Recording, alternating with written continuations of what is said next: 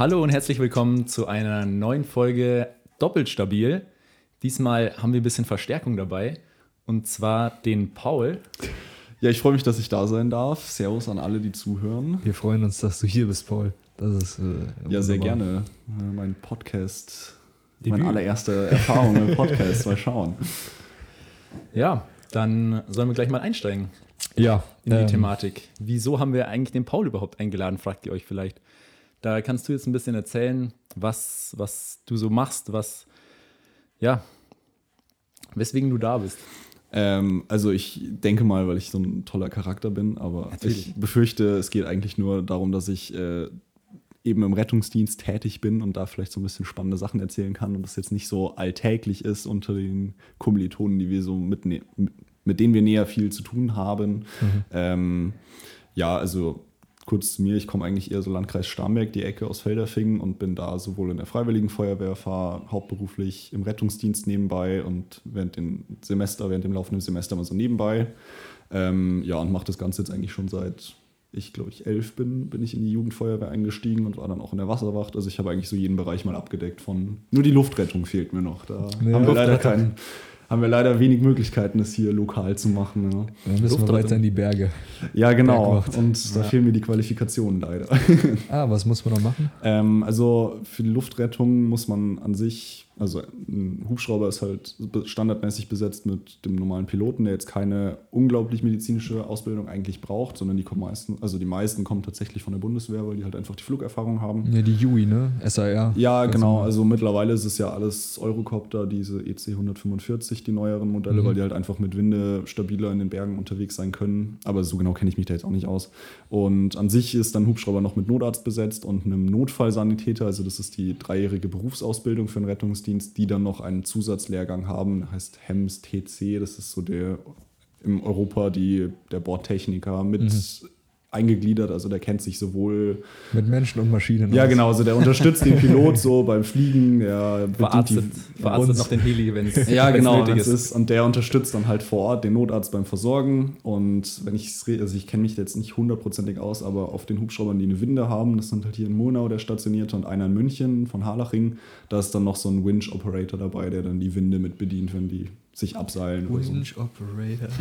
Wahrscheinlich brauchst du dann auch so, so eine Flugtauglichkeit und genau, das bräuchte man dann alles. Untersuchungen ja. und alles. Ja, ja, genau. Das ist ja bei der Bundeswehr ähnlich, wenn du da irgendwie Flugdienstpilot werden willst oder sowas, dass du da ziemlich krasse Untersuchungen, glaube ich, über dich ergehen mhm. lassen musst. Sogar bei uns im Landkreis in Bruck genau. macht man das. Ja. Ja, die können sich da halt die Creme de la Creme aussuchen, weil da bewerben sich halt viele drauf, weil das Ziel von den meisten ist halt dann noch irgendwie auf dem Hubschrauber mal zu landen. Ja. Zumindest mal für ein paar Jahre, einfach um Erfahrung zu sammeln. Mhm. Oder Stimmt. einfach geil mal einen Düsenjet fliegen, Alter. Ja, genau, äh, voll Bambo-mäßig mit Hubschrauber ankommen. ja, aber also du hast gemeint, du bist jetzt, seitdem du elf bist, im wie sagt man, nicht im öffentlichen Dienst, aber im ja, Dienst so, der Öffentlichkeit. So, so ungefähr, du. genau, ja. Also ähm, an sich ist es halt immer so ein bisschen unterschiedlich, wo man mit welchem Alter einsteigen darf. Ähm, es gibt so Kinderfeuerwehren, eigentlich ist an sich, mhm. das ist jetzt keine feste Institution so in der Feuerwehr. An sich ist es Jugendfeuerwehr. Da ist es so ein bisschen abhängig davon, wie alt man, also wie man sich anstellt, ob man da schon früher reingenommen werden darf. Ich weiß jetzt ehrlich gesagt gar nicht die an sich die Altersbestimmung, ab wann ja. man rein darf. Ich glaube, es ist zwölf oder so. Okay. Also ähm, du warst schon illegal am ja, Start. Ich war illegal am Start. Nee, aber ich habe dann halt erstmal so ein bisschen Erfahrung gesammelt. Das schadet ja. jetzt auch nicht. Also noch nicht wirklich aktiv am Übungsdienst teilgenommen, weil das okay. ist ja in Deutschland auch immer so ein bisschen ein Problem mit versicherungstechnisch, wenn man mhm. sich dann verletzt, aber halt einfach mal so ein bisschen angeschaut ähm, und dann halt gleich durchgestartet, als ich durfte. Top. Genau. Auch noch nicht einen Löschzug gefahren dann mit Nee, leider noch nicht. Das war immer das große Ziel. Und äh, es war schon von klein auf, sage ich mal, mein Ziel. Ich glaube, jeder kann es sich so ein bisschen kann es verstehen, ja. früher so Blaulichtauto an einem vorbeigefahren bin. Das war immer, und meine Mutter sagt, lacht auch immer, wenn sie mich jetzt, weil jetzt darf ich dann tatsächlich auch die großen Autos selber fahren. und das ist natürlich dann die Steigerung, die man sehen will, ja. Aber das heißt, du bist jetzt im Rettungsdienst praktisch tätig und aber auch noch in der Freiwilligen Feuerwehr genau. dazu. Und dann hast du auch so einen Piepser am Start, denke genau. ich mal. Das heißt, wenn es blöd läuft, müssen wir jetzt hier abbrechen. Ja, wenn's, wenn's, wenn der Bürger ruft, dann. genau, nee, also ich. Äh, äh, bin in Starnberg im Roten Kreuz, im Bayerischen Roten Kreuz. Die haben drei Rettungswachen im Landkreis verteilt. Ähm, da bin ich hauptamtlich, mhm. beziehungsweise wie gesagt zum Studium auf 450 Euro Basis. Ähm, und das ist Rettungswagen, Notarzt und Krankentransport. Und da kriege ich eben Geld für. Also man könnte, ich kann es auch an sich ehrenamtlich machen. Ich fahre auch ab und zu so ein paar Schichten ehrenamtlich. Ähm, aber im Großen und Ganzen ist das mein Job, da kriege ich Geld für. Und hier in Felderfing, also lokal im Ort, haben wir die Freiwillige Feuerwehr, die zusatzmäßig noch einen sogenannten First Responder hat. Also mhm. das ist eine freiwillige Zusatzleistung von der Feuerwehr. Ähm, und der fährt lokal im Ort, also beziehungsweise in den Ortsteilen. Das ist jetzt hier Felderfing, Machtelfing, Aschering, Traube. Also, das wird den Zuhörern jetzt wahrscheinlich nicht so viel sagen. Aber so im Umkreis von, sagen wir mal, 10 Kilometer fahren wir Rettungsdiensteinsätze mit, wenn wir besetzt sind, um die Zeit zu überbrücken. Weil der Rettungswagen, ja, wenn es mal schlecht läuft, wenn der viel los ist, über 10 Minuten braucht. An sich haben sie eine Hilfsfrist von 10 Minuten, aber das Rettungssystem ist halt dann doch auch irgendwie so an der Grenze immer, dass diese zehn Minuten gerade so eingehalten werden und jetzt bei einem Herzstillstand oder so sind halt zehn Minuten fatal und da kommen wir dann von der Feuerwehr aus. Im wahrsten Sinne des Wortes. Genau, ja, genau. Und äh, versuchen diese Zeit eben qualitativ zu überbrücken, bis Rettungsdienst und also bis Rettungswagen und Notarzt vor Ort sind. Mhm. Und das mache ich eben ehrenamtlich noch mit dazu. Das kommt dann noch on top. Ja, richtig gut. Dann bist du dann eigentlich durch äh, Family and Friends zur Feuerwehr gekommen oder hieß es dann einfach, oh shit, Blaulicht? Ja, nee, tatsächlich, also bei meiner Familie ist jetzt nicht so, dass wir eine Feuerwehrfamilie sind oder mhm. so. Also klar, jeder findet es interessant, aber das war jetzt bei uns nicht so, dass ich durch meinen Vater oder meinen Opa da irgendwie hingekommen bin. Ich habe das tatsächlich so für mich selber weil ich es eben immer faszinierend fand. Als Kind schon immer die Lego- und Playmobil-Feuerwehrwelten und Einsätze abgespielt. Und, und ich auch. Genau, und dann kommt auch noch hinzu, also die Feuerwehr ist vielleicht von mir zu Hause 100 Meter zu Fuß. Äh, da bin ich dann natürlich auch jedes Mal, wenn die Sirene gegangen ist, als Kind immer sofort äh, aufgeregt rumgesprungen ja, und ja. wollte mitfahren. Nee, und habe dann eigentlich selbst da so mein Ding gemacht. Also ich habe angefangen mit der Wasserwacht, da war ich in Felderfingen. Da war ich auch tatsächlich in, in Germering. Ja, okay, cool. Ja. Also das hat mir auch wirklich Spaß gemacht. Das habe ich jetzt leider aus privaten Gründen irgendwie so zeitlich nicht mehr hinbekommen und habe dann mich entscheiden müssen zwischen Feuerwehr und Wasserwacht und leider Gottes hat die Wasserwacht dann da den kürzeren gezogen. Ja. Feuerwehr irgendwie war ich immer so ein bisschen mehr schon dafür. Mhm. Aber wer weiß, früher oder später werde ich sicher meinen Weg wieder in die Wasserwacht finden. Ist halt schade für die ganzen Ausbildungen, die ich da absolviert habe und jetzt gerade nicht nutzen kann. Aber mal schauen. Es bin ich nie umsonst irgendwas gelernt. Eben, ja, eben. Bin ich hier ein bisschen der Außenseiter, der überhaupt noch nicht bei der Wasserwacht war. Aber ich habe ein Rettungsschwimmerabzeichen, ich glaube Silber oder so. Das habe ich bei der Bundeswehr gemacht, wurde mir bezahlt und alles. Das heißt, habe ich mitgenommen. Da mussten wir ein paar Mal nach dem Dienst so ins Freibad, diese ganzen ähm, Schlepptechniken und sowas da vorzeigen mhm. und halt noch, weiß ich nicht, wie viel Meter tauchen und ja. die Aufgaben da machen und dann habe ich das noch mitbekommen. Das war, das ist so meine einzige Rettungsqualifikation, die ich vorweisen kann. Außer jetzt noch Ersthelfer Alpha, den bekommst du ja in der Grundausbildung, in der Grundausbildung mit. Aber das weiß ich jetzt auch nicht, wie man das so vergleichen kann oder wie man das darstellen kann, weil das halt auch sehr spezifisch auf abgetrennte Gliedmaßen und, und Schuss. Ja, also ich, ich, weiß jetzt auch nicht, wie das, sich das vom, von der Bundeswehr zum zivilen Rettungsdienst an sich äh, trennt, aber mittlerweile geht man ja auch schon mehr im Rettungsdienst in dieses taktische in diese taktische Medizin, gerade durch jetzt so Ereignisse in den letzten Jahren, sagen wir mal. Also wir haben auch auf den Fahrzeugen jetzt schon mehr Sachen, die früher nur in der Bundeswehr oder halt bei dem Militär mhm. ja, Verwendung gefunden haben und die jetzt auch im zivilen Rettungsdienst sich eigentlich etablieren. Mhm. Wie zum Beispiel Tourniquet, also zum Abbinden von ja. irgendwelchen stark blutenden Wunden oder halt äh, abgetrennten, abgetrennten Gliedmaßen. Gliedmaßen. genau. Aber das sind halt Sachen, die wendet man natürlich nicht täglich an, zum Glück, aber man wird halt darauf geschult, dass wenn wirklich mal was sein sollte, man da kühlen Kopf bewahrt und jetzt nichts. Würdest du empfehlen, sowas auch privat im Auto mitführen? Also mitzuführen, weil es per se, ich meine, wenn was passiert, dann hat man es halt da. Und ja, meine, klar, also ich. Es ist ja auch nicht, also wenn man ein paar Mal geübt hat, also schon, sonst weiß man halt gar nichts damit anzufangen. Aber ich meine, es ist ja eigentlich ein simples Tool, das man anwenden kann, um halt potenziell relativ easy eine stark blutende Wunde oder irgendwas. Äh, ja, einfach um Leben zu retten. Also, ja. also ich sag mal so, die Sachen, die man als Ersthelfer jetzt wirklich beherrschen sollte, um aktiv ein Leben zu retten, ist eine stark blutende Wunde zu versorgen, weil man einfach, der Mensch blutet irgendwann aus, mhm. ähm, dass man weiß, wie man reanimiert, wenn es sein sollte auf der Straße und wie man eine bewusstlose Person eigentlich lagert, dass man, wie man eine stabile Seitenlage macht und halt einen guten Notruf absetzen kann. Alles andere kriegt man, also sind jetzt nicht Sachen, wo innerhalb von zwei Minuten wirklich das Menschenleben dran hängt. Also klar, es gibt immer Ausnahmen, das will ich jetzt so pauschal nicht sagen, aber im Großen und Ganzen sind das die Sachen. Ähm, ich kenne viele, die jetzt privat in ihrem Pkw so eine Sanitätstasche dabei haben, gerade eben jetzt auch Rettungsdienstkollegen, die halt damit ein bisschen ja. geübter sind. Ja. Ähm, ich persönlich habe es zum Beispiel nicht. Ähm, ich habe schon oft mit dem Gedanken gespielt und habe dann aber gesagt, okay, ich glaube, im Großen und Ganzen kriege ich alles gut hin, auch mit einem normalen Erste-Hilfe-Kasten im Auto, weil zum Beispiel eine stark blutende Wunde, man kann immer irgendwie improvisieren. Also so das Abbinden kriegt man immer irgendwie anders hin, sei es man nimmt irgendwie so ein Dreieckstuch, also irgendwie eine Lasche und dreht dann mit einem Stift oder einem Stock, simuliert dieses äh, Einkurbeln, dass man das abbindet. Klar, es macht Sinn, aber ähm, ich würde jetzt nicht pauschal sagen, es sollte jeder auf dem Auto haben. Wenn ja. man es anwenden kann und, sage ich mal, auch sagt, finanziell einem bereit wäre, sich für 130, 140 Euro so eine Sanitätstasche zu kaufen, wo dann auch Beatmungsbeutel oder so drin ist, schön ja. und gut. Aber wenn man jetzt alleine vor Ort ist, ist die Frage, wie viel man damit anfangen kann. Also ich bin bis jetzt erst einmal in eine Situation gekommen, wo ich als Ersthelfer alleine an einem Unfallort war, beziehungsweise auch mit meiner Schwester und einem Bekannten.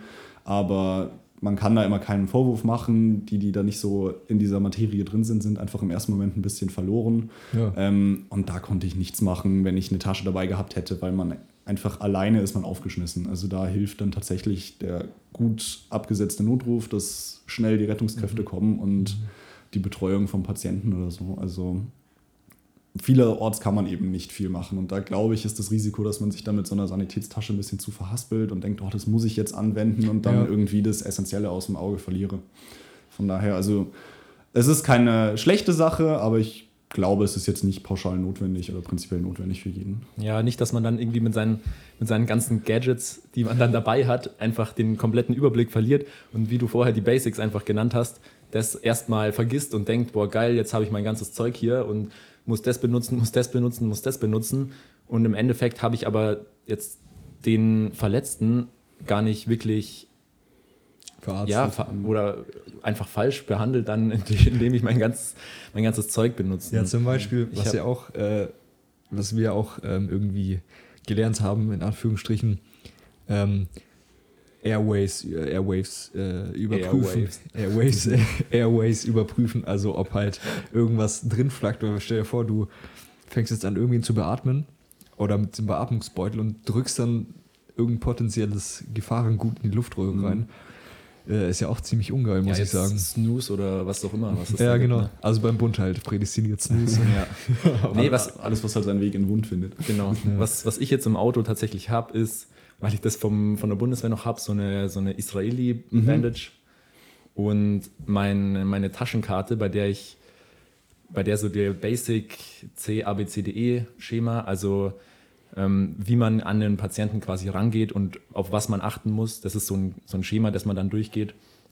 Das habe ich so im Auto, weil ich denke, wenn, wenn was ist und ich jemanden versorgen muss, und ich habe so eine Taschenkarte, die ich mir daneben hinlegen kann und das abarbeiten, dann bin ich nicht so lost, als müsste ich das alles aus meinem Gedächtnis, Gedächtnis machen.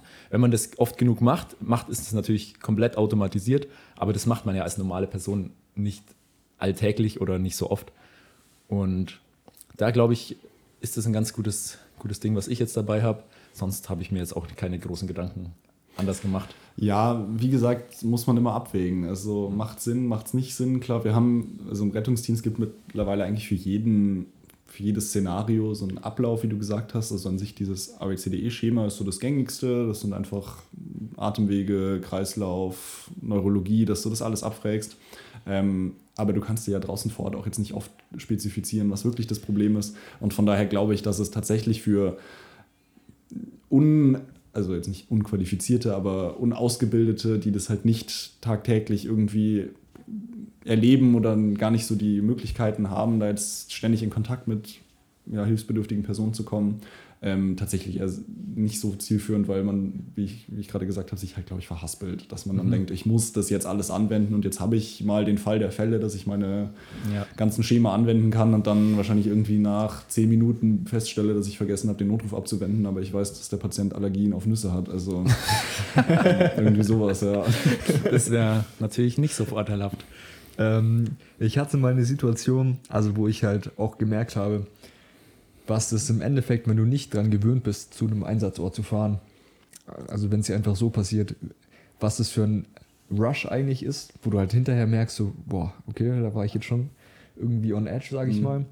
Ähm, da war ich irgendwie einkaufen für meine Oma und dann habe ich gesehen, wie äh, schräg gegenüber jemand umgeklatscht ist auf dem Bordstein, sich die Fresse die ganze Zeit so an den Bordstein gehauen hat und halt gezappelt hat. Und ich so, boah, shit, Digga, der sieht nicht so fresh aus. Bin halt hingerannt und der, ich, der hatte halt irgendeinen Anfall. Ähm, war dann auch, ich habe versucht, ihn dann umzudrehen und irgendwie habe ich mal gehört, dass man die Leute, die halt äh, irgendwie einen epileptischen Anfall oder ähnliches haben, jetzt nicht irgendwie festhalten soll. Ähm, und dann habe ich halt einen älteren Herrn angesprochen, dass er halt einen Notruf absitzt und er war halt auch richtig lost, so ja, äh, hallo, wir sind hier und da zappelt einer am Boden. Und ich so, jo, du musst doch sagen, wo wir sind. So. Aber das war jetzt auch für ihn so schon eine Extremsituation. So, ich hatte halt die Rotze und Blut am Pulli. Ja. Und dann kam dann auch irgendwann der Krankenwagen, auch relativ flott. Ähm, aber das war schon, äh, da war ich schon on edge, sag ich mal. Danach war ich schon ein bisschen, puh, hab gemerkt, mhm. dass das Blut schneller gepumpt ist, sag ich mal. Der Boy ist dann auch irgendwie langsam irgendwann so ein bisschen blau angelaufen im Gesicht. Ich, der konnte halt nicht gescheit atmen. Dann habe ich irgendwas an seinem Mund gemacht. Dann konnte er wieder atmen. Der konnte auch nicht reden. Dann so nach oben geschaut, so dankbar, dass irgendwer da ist, glaube ich. Also der, der war schon richtig äh, am, am Zappeln, sage ich mal, der arme Kerl. Ja, man kann das, man kann es, finde ich, auch ehrlich gesagt keinem vorwerfen, der jetzt irgendwie vor Ort nicht die richtigen Maßnahmen oder so getroffen hat, weil wenn man das nicht gewohnt ist, ist das einfach eine Ausnahmesituation. Mhm. Und wie gesagt, ich habe es einmal selbst festgestellt, da war ich sogar nicht mal hier in der Gegend, sondern waren wir in Frankfurt und waren dann als erster bei einem doch verhältnismäßig schweren Unfall und ich konnte halt auch überhaupt nicht sagen, wo wir jetzt de facto sind. Also ja. wir waren da am Flughafenring so ungefähr, ähm, also so eine Nebenstraße vom Flughafen und mir haben auch alle das Handy in die Hand gedrückt, weil ich der Einzige war, der zumindest so gewirkt hat, als wüsste ich, was ich da tue. Und alle anderen halt ja. voll gut, die haben wenigstens hier ein bisschen die Unfallstelle abgesichert oder so. Aber ich hatte dann auch irgendwie zwei Telefone, die mir hingehalten wurden und sagen, ja, machen Sie das, Sie wissen das. Mhm. Das ich beim Notruf zählt auch jetzt weniger, dass ich sagen kann, was dem Patienten fehlt, sondern dass ich halt wirklich gut sagen kann, wo ich bin. Und das ist halt dann auch ein bisschen grenzwertig. Und da ist man dann selbst in dem Moment, dass man dann mal überlegt. Und im Nachhinein denkst du, Gott, was war das denn jetzt für ein Notruf irgendwie, wenn ich jetzt Zeit habe und mir das im Voraus gut vorbereiten kann. Also keine Ahnung, bestes Beispiel, ich war in der Schule Schulsanitäter, natürlich.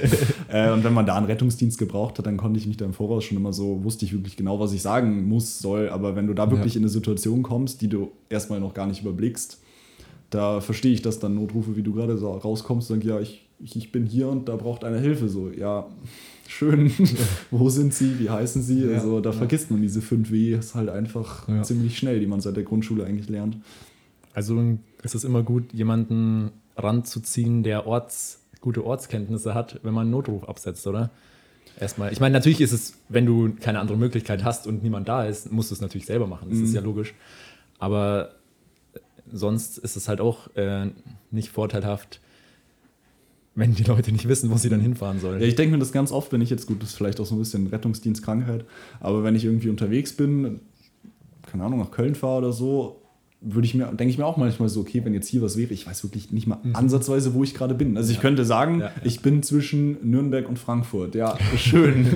Oder wenn ich hier irgendwie mit dem Hund spazieren bin auf irgendwelchen Waldwegen, ich sage, okay, wenn ich dem jetzt erklären muss, wo ich bin, also ich glaube, da macht sich halt keiner so richtig Gedanken. Ich denke es mir nur noch, puh, jetzt darf nichts passieren, weil ich Man macht kann sich halt echt nicht Gedanken, viel sagen. Ist, ne? Und wie oft wir halt auch tatsächlich irgendwie in der Arbeit dann Einsatzstellen suchen, weil die Ortsangabe auch wirklich so schwer lokalisierbar ist, mhm. weil das im Wald kannst du nicht sagen, ich stehe an Kilometer 13 auf der A8, sondern das ist halt, ich bin im Waldstück zwischen. Mhm. Ja, schwer, ja, aber. Das habe ich mir auch oft gedacht, wo ich, wo ich äh, in die Kaserne wieder gefahren bin, immer sonntags, abends, alles dunkel bin ich zwischen zwei Käffern im bayerischen Wald irgendwo. Da ist eine Landstraße. Wo, wie erkläre ich dem jetzt, auf welcher, ich weiß nicht mal, welche Landstraße das war und auf welchem Abschnitt ich dann bin. So, weißt du, die geht keine Ahnung, wie viele Kilometer. Und ja, es ist ja schon, schon schwierig, wenn du da nicht gleich irgendwie eine Navi-Anzeige mhm. hast, die du verwenden kannst. Gibt es da dann, ist mir jetzt gerade eingefallen, gibt es da dann irgendwie vielleicht auch eine technische Neuerung, dass man sagen kann, das Handy schickt den Standort gleich an die Notrufzentrale weiter? Oder? Also es gibt, klar, das wächst irgendwie mit jeder neuesten technischen Entwicklung geht das natürlich auch an die Leitstelle jetzt über. Ich kann jetzt gar nicht genau sagen, also unsere Leitstelle, die jetzt hier im Landkreis für uns zuständig ist, sitzt in Fürstenfeldbruck. Die hat quasi Landkreise Starnberg, Dachau, mhm. Fürstenfeldbruck und Landsberg. Also einen ziemlich großen Bereich. Da kannst du jetzt mhm. auch nicht erwarten, dass der Disponent in Fürstenfeldbruck genau weiß, wie das mhm. Waldstück zwischen Wielingen und Feldefing heißt. Ähm, aber es gibt Möglichkeiten, dass man den Standort übers Handy an die Leitstelle senden kann ähm, dass du die Koordinaten von dem Anrufer empfängst, aber da weiß ich gar nicht, wie das, weil ich kenne das ja. immer nur von, dass das wirklich ja immer schweres äh, hier Eingreifen Persönlichkeit ist, wenn man die Handyortung durchführt oder so. Wie das jetzt mit der Leitstelle ist, kann ich dir jetzt ehrlich oder kann ich euch jetzt ehrlich gesagt nicht sagen. Ja. Nee, was, das wäre natürlich eigentlich eine gute technische Sache, oder? Wenn man freiwillig quasi mit einem Klick seinen Standort teilen könnte mit der Notrufleitstelle, wäre doch eigentlich eine gute Sache. Also dann müsste ja auch das Datenschutzproblem zumindest einigermaßen. Weil du damit automatisch AGBs einwilligst. So nee, ich meine, ich kann ja auch über WhatsApp meinen Standort jedem versenden. Ja, klar. Wenn ich jetzt einfach quasi meinen Standort teilen klicke mit denen. Ja. ja. muss man dann nicht machen und. Wäre sinnvoll halt ja, eigentlich. Und rettet im Zweifelsfall vielleicht dann das eine oder andere Leben. Musstet ihr schon mal zurückfahren zu eurem Standort, weil ihr irgendwas nicht gefunden habt? Mm, also es kommt tatsächlich mal vor, dass ähm, das im ersten Moment komplett woanders irgendwie gepinnt wurde, weil irgendwie zwei Waldstücke gleich klingen oder Ortsnamen oder so. Ähm, ich persönlich wusste jetzt noch nie, dass ich irgendwie, dass wir alarmiert wurden und sich dann herausgestellt hat, okay, das ist total woanders. Mhm. Aber wir haben auch schon oft äh, wirklich lange Einsätze gesucht, wo halt wirklich unklar war, wo du lang, wo du hin musst und dann irgendwie noch das Problem ist, dass das war mal unten am See hier dass man von dem einen Ortsteil angefahren ist und dann war da aber eine Brücke dazwischen, wo man mit dem Auto nicht drüber gekommen ist. Da musste man wieder komplett außenrum fahren und man war, man wusste es halt nicht und man war de facto schon zehn Meter vor dem Patienten. Mhm. Ähm, das hat man tatsächlich oft, dass dann da auch so ein bisschen die Kommunikation halt nicht ganz klar ist, wo das ist. Das ist dann immer das Beliebte, die Leitstelle ruft zurück und sagt dir, du sollst mal das Horn anmachen. Und wenn die Leitstelle dich im Telefon hört, weißt du, du bist in der Nähe. Ja. Aber du weißt halt auch nur, dass du in der Nähe bist. Und ja. genau den, die genaue Ortsangabe weißt du jetzt nicht. Aber es kommt, also wenn man so tagtäglich den Rettungsdienstfunk mithört, mithört äh, passiert es schon oft, dass es heißt, ja, war irgendwie in einer anderen Ortschaft oder so, weil halt auch einfach dann nicht klar war, wo das ist. Mhm. Aber trotzdem, glaube ich, kommen dann immer in annehmbarer Zeit Rettungskräfte zum Einsatz, dass das alles ja. noch in Ordnung ist. Ja, ist alles ähm, ein bisschen schwierig. Habt ihr dann eigentlich, also navigiert ihr euch mit Ortskenntnis durch die Gegend oder ist es dann tatsächlich auch mit dem Navi? Also wir genau. haben, ähm, also an sich mit Navi und wir kriegen jetzt mittlerweile von der Leitstelle, wenn wir einen Einsatz kriegen, so einen kompletten Datensatz geschickt und wir haben bei uns ein Navi, wo wir gar nicht mehr eintippen müssen, wo wir hin müssen. Also nicht mehr so dieses Ort, Stadt, äh, Hausnummer, mhm. sondern wir kriegen von der Leitstelle so einen Ping, wie wenn ich dir auf WhatsApp oder auf Google Maps einen Standort oder auf schicke. Warzone. Oder genau, ja genau, oder auf Warzone. ähm, nee, und dann drücken wir einfach auf Los und fahren dahin, wo die Leitstelle uns den Datensatz hingeschickt hat. Und das ist halt ganz praktisch, wenn jetzt im Waldstück irgendwas ist, dann die Leitstelle das zumindest schon mal eingliedern kann und mhm. dann einfach dir den Pin dahin schickt und du nach Navi fahren kannst.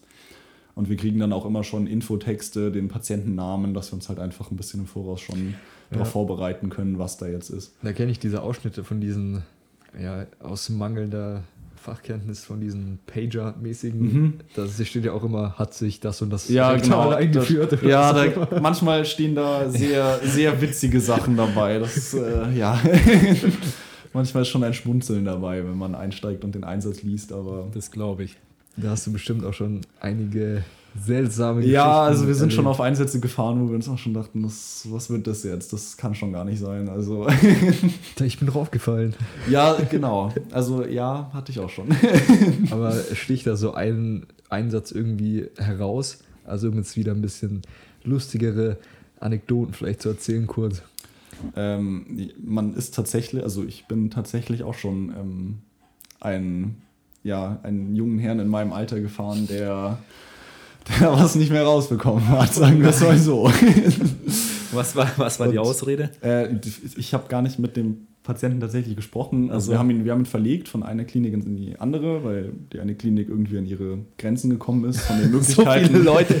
ähm, Und ja, also die Klinik, wo wir ihn geholt haben, hat gesagt, das geht jetzt nur noch operativ und das wollte er aber nicht. Und oh. die andere Klinik hat gesagt, sie kriegen das noch endoskopisch hin, also mhm. so ein mhm. bisschen minimalinvasiv. Und ich habe das ehrlich gesagt gar nicht gewusst, was der Patient hat, weil wir sind wirklich nur so auf ja, Verlegung von ja. A nach B gefahren. Und äh, ich wollte gerade mit der Trage reinkommen und dann ist meine Kollegin schon mitgekommen und hat gesagt, ja, alles gut, der Patient kann laufen. Sie wusste das auch nicht. Also es wurde uns nicht klar kommuniziert, weil es halt auch irgendwie ja, so gesehen könnte so man sagen, ja not, not our business ist, zu wissen, was der hat. Wir müssen ihn nur fahren, er ist kreislaufstabil, ja. alles schön gut. Ähm, und ich bin gefahren und ich habe mir die ganze gedacht, was der Patient hat, weil er saß ganz normal da und hat mit geredet und so. ja, und dann haben wir ihn abgegeben und äh, sobald die Tür zu war, hat meine Kollegin mir dann eröffnet, was das Problem war. Da waren wir oh dann auch Gott. beide so ein bisschen oh so, mein Gott. Mm, weil im Arztbrief stand dann auch irgendwie die Größe von dem Gegenstand und wir haben uns dann beide auch nur so überlegt, so, mm, wie. wie? und wahrscheinlich aber, auch warum. Aber ich muss mir da halt, ja genau, aber ich muss mir da auch immer denken, ähm, die Hemmschwelle ins Krankenhaus deswegen zu gehen, ist ja schon auch riesig. Also ich will gar ja, nicht wissen. Also. Der wird ja schon alles versucht haben, das zu Hause irgendwie zu lösen. Schon mit der Rohrzange. Also bis ich da ja wirklich dann sage, okay, es geht nicht, ich muss ins Krankenhaus, vergehen ja auch schon einige Stunden. Also ja. ich glaube, das ist jetzt nicht so, ich habe seit zehn Minuten, sondern das könnte halt sein, ich habe da seit vier Stunden ein Problem. Ja, ein großes Aber, Problem. Aber, Mai, äh, kann man nur hoffen, dass es dann doch noch minimal invasiv ging. Ähm, ja, auf jeden Fall. Vielleicht war es ja auch Gute gar nicht Besserung, so unangenehm. Gute Besserung, Bro. Was machst du da? Ähm, wo wir gerade schon bei Einsätzen sind, kannst du dich noch an deinen ersten Feuerwehr-Rettungsdienst-Einsatz erinnern? Mm. Also wo du so in Anführungsstrichen ein Greenhorn vielleicht warst. Ja, oder der erste, so der, der dir so in Erinnerung geblieben genau. ist.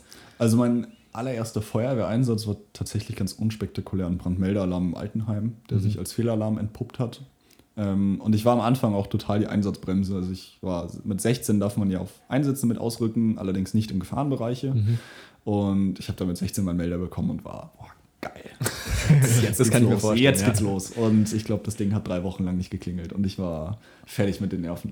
und jedes Mal, wenn ich irgendwie in München war, habe ich nur gelesen, dass ein Einsatz ist. Und, mhm. äh, und dann kam aber irgendwann eine Zeit, wo dann auch wieder ein bisschen mehr war. Ähm, das kann man tatsächlich pauschal so nicht sagen, welche Jahreszeit mehr oder weniger ist. Aber an sich so die ersten Einsätze waren Brandmelder. Dann war mal ein groß alarmiert, irgendein Scheunenbrand, wo ich schon richtig Potenzial hatte und dann war es ein Lagerfeuer im Wald, was oh. geplant war. Ähm, von daher haben sich die spannenden Einsätze am Anfang meiner Karriere ein bisschen zurückgehalten. Und rettungsdiensttechnisch, weiß ich, ich glaube, war mein erster auch nicht, also was Gutes so zum Reinkommen, sage ich mal, so eine Kopfplatzwunde, wo es jetzt nicht wirklich um Leben und Tod ging, mhm. aber einfach mal so ein bisschen die Blutsehen. Also, ja, also, so also Leute, falls ihr in den Rettungsdienst reinkommen wollt, sucht euch Leute mit Kopfplatzwunden. Ja, genau. nee, und dann also auch mal Herzbeschwerden oder ein Oberschenkel-Halsbruch, aber auch recht am Anfang dabei, aber mhm ich weiß es gar nicht. Ich habe so ein kleines Büchlein, wo ich meine ganzen mhm. Einsätze immer mitschreibe. Tatsächlich, das hat mir mein Papa mal ganz am Anfang von meiner Karriere gesagt, dass das mit Sicherheit lustig wäre, wenn ich irgendwie mal in zehn Jahren so ja. die Masse der Einsätze zurückschauen könnte.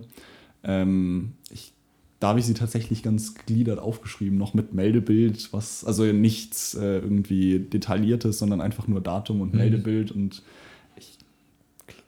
kann dir gar nicht die richtige Zahl sagen, wie viel der Einsatz das jetzt irgendwie ja, ja. war. Aber ich habe es an sich aufgeschrieben und ich glaube, letztes Jahr, da war ich recht lange hauptamtlich und ich glaube, letztes Jahr bin ich irgendwie 890 Einsätze an sich gefahren. Also Uff. da kommt schon eine Menge zusammen und ich bin jetzt nicht viel tätig. Ja. Also Kollegen, die das jetzt irgendwie schon 15 Jahre hauptamtlich machen, die sind da schon okay, im ordentlichen, ja, vier-, fünfstelligen Bereich. Also mhm.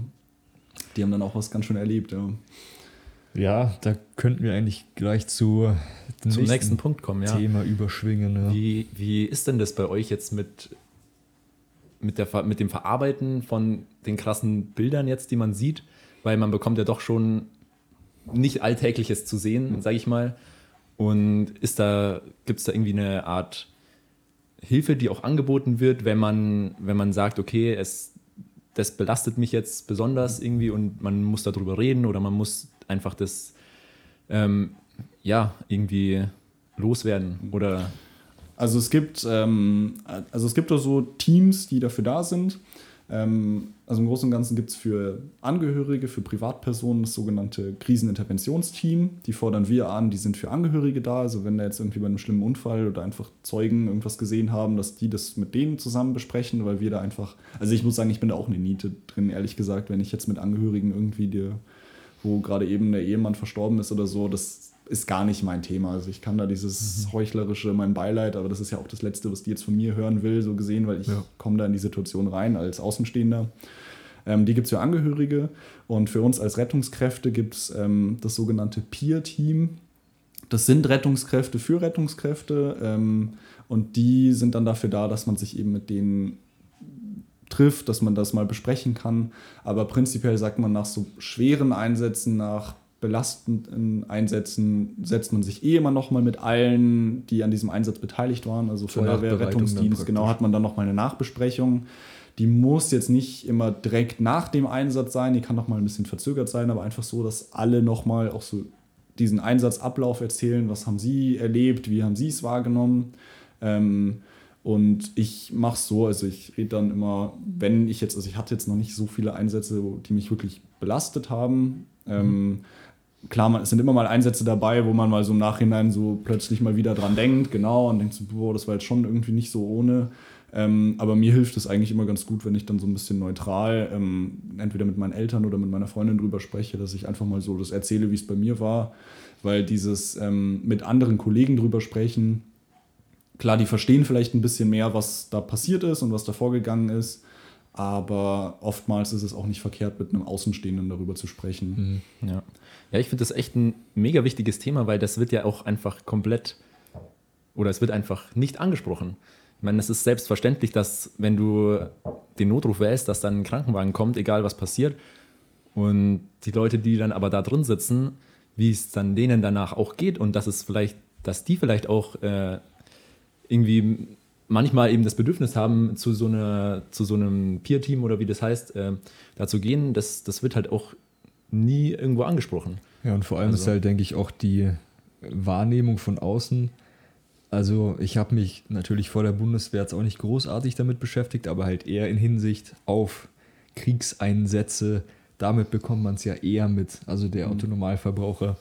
Und sage ich, der Normalbürger würde ich jetzt sagen. nee, ja, aber äh, was ich sagen möchte, ähm, also du meinst jetzt Trauma oder? Genau, also das, ja, man denkt eher an, man denkt eher an Kriegsveteranen, wenn man an Traumatisierte denkt. Genau, obwohl ja. das ja nochmal, ich meine, die sind ja im, im Normalfall irgendwo örtlich getrennt, irgendwo in der Wüste jetzt ja. aktuell.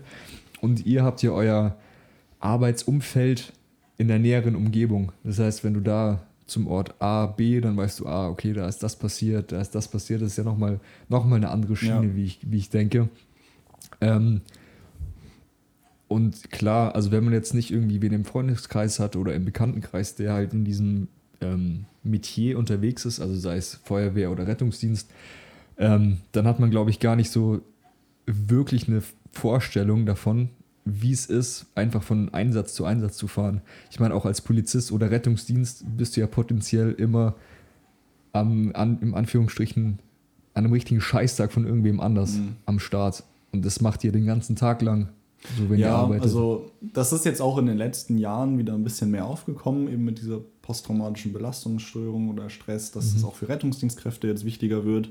Also da eben drüber zu sprechen weil halt einfach viele Einsätze, wo man früher davon ausgegangen ist, ja, die haben die Ausbildung, die wissen, was auf sie zukommt, so, das hat man sich irgendwie nie so wirklich mitgedacht, dass das die auch belasten könnte.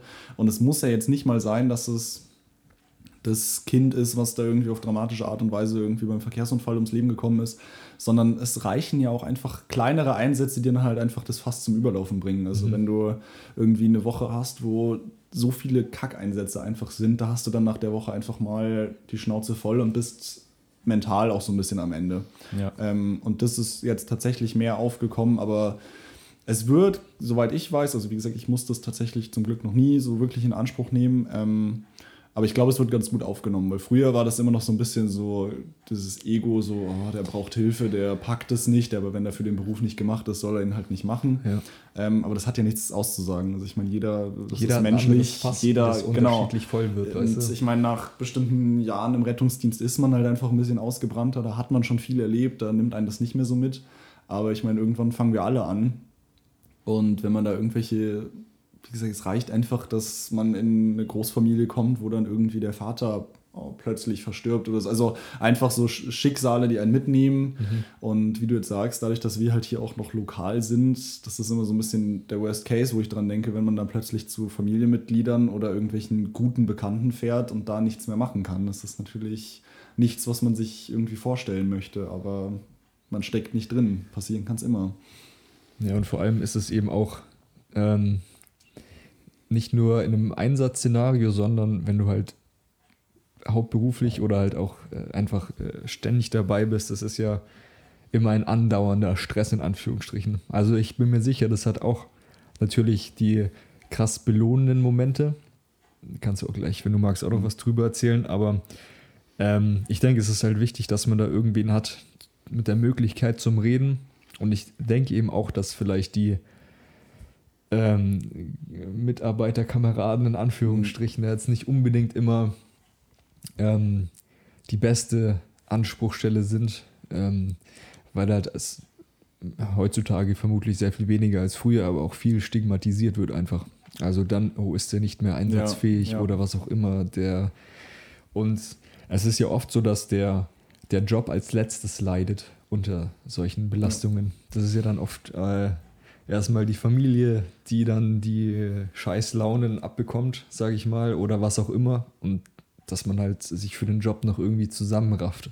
Aber irgendwann ist halt, denke ich, bei jedem das Fass mehr oder weniger gefüllt vielleicht. Und dann tut es gut, so ein bisschen zu decompressen.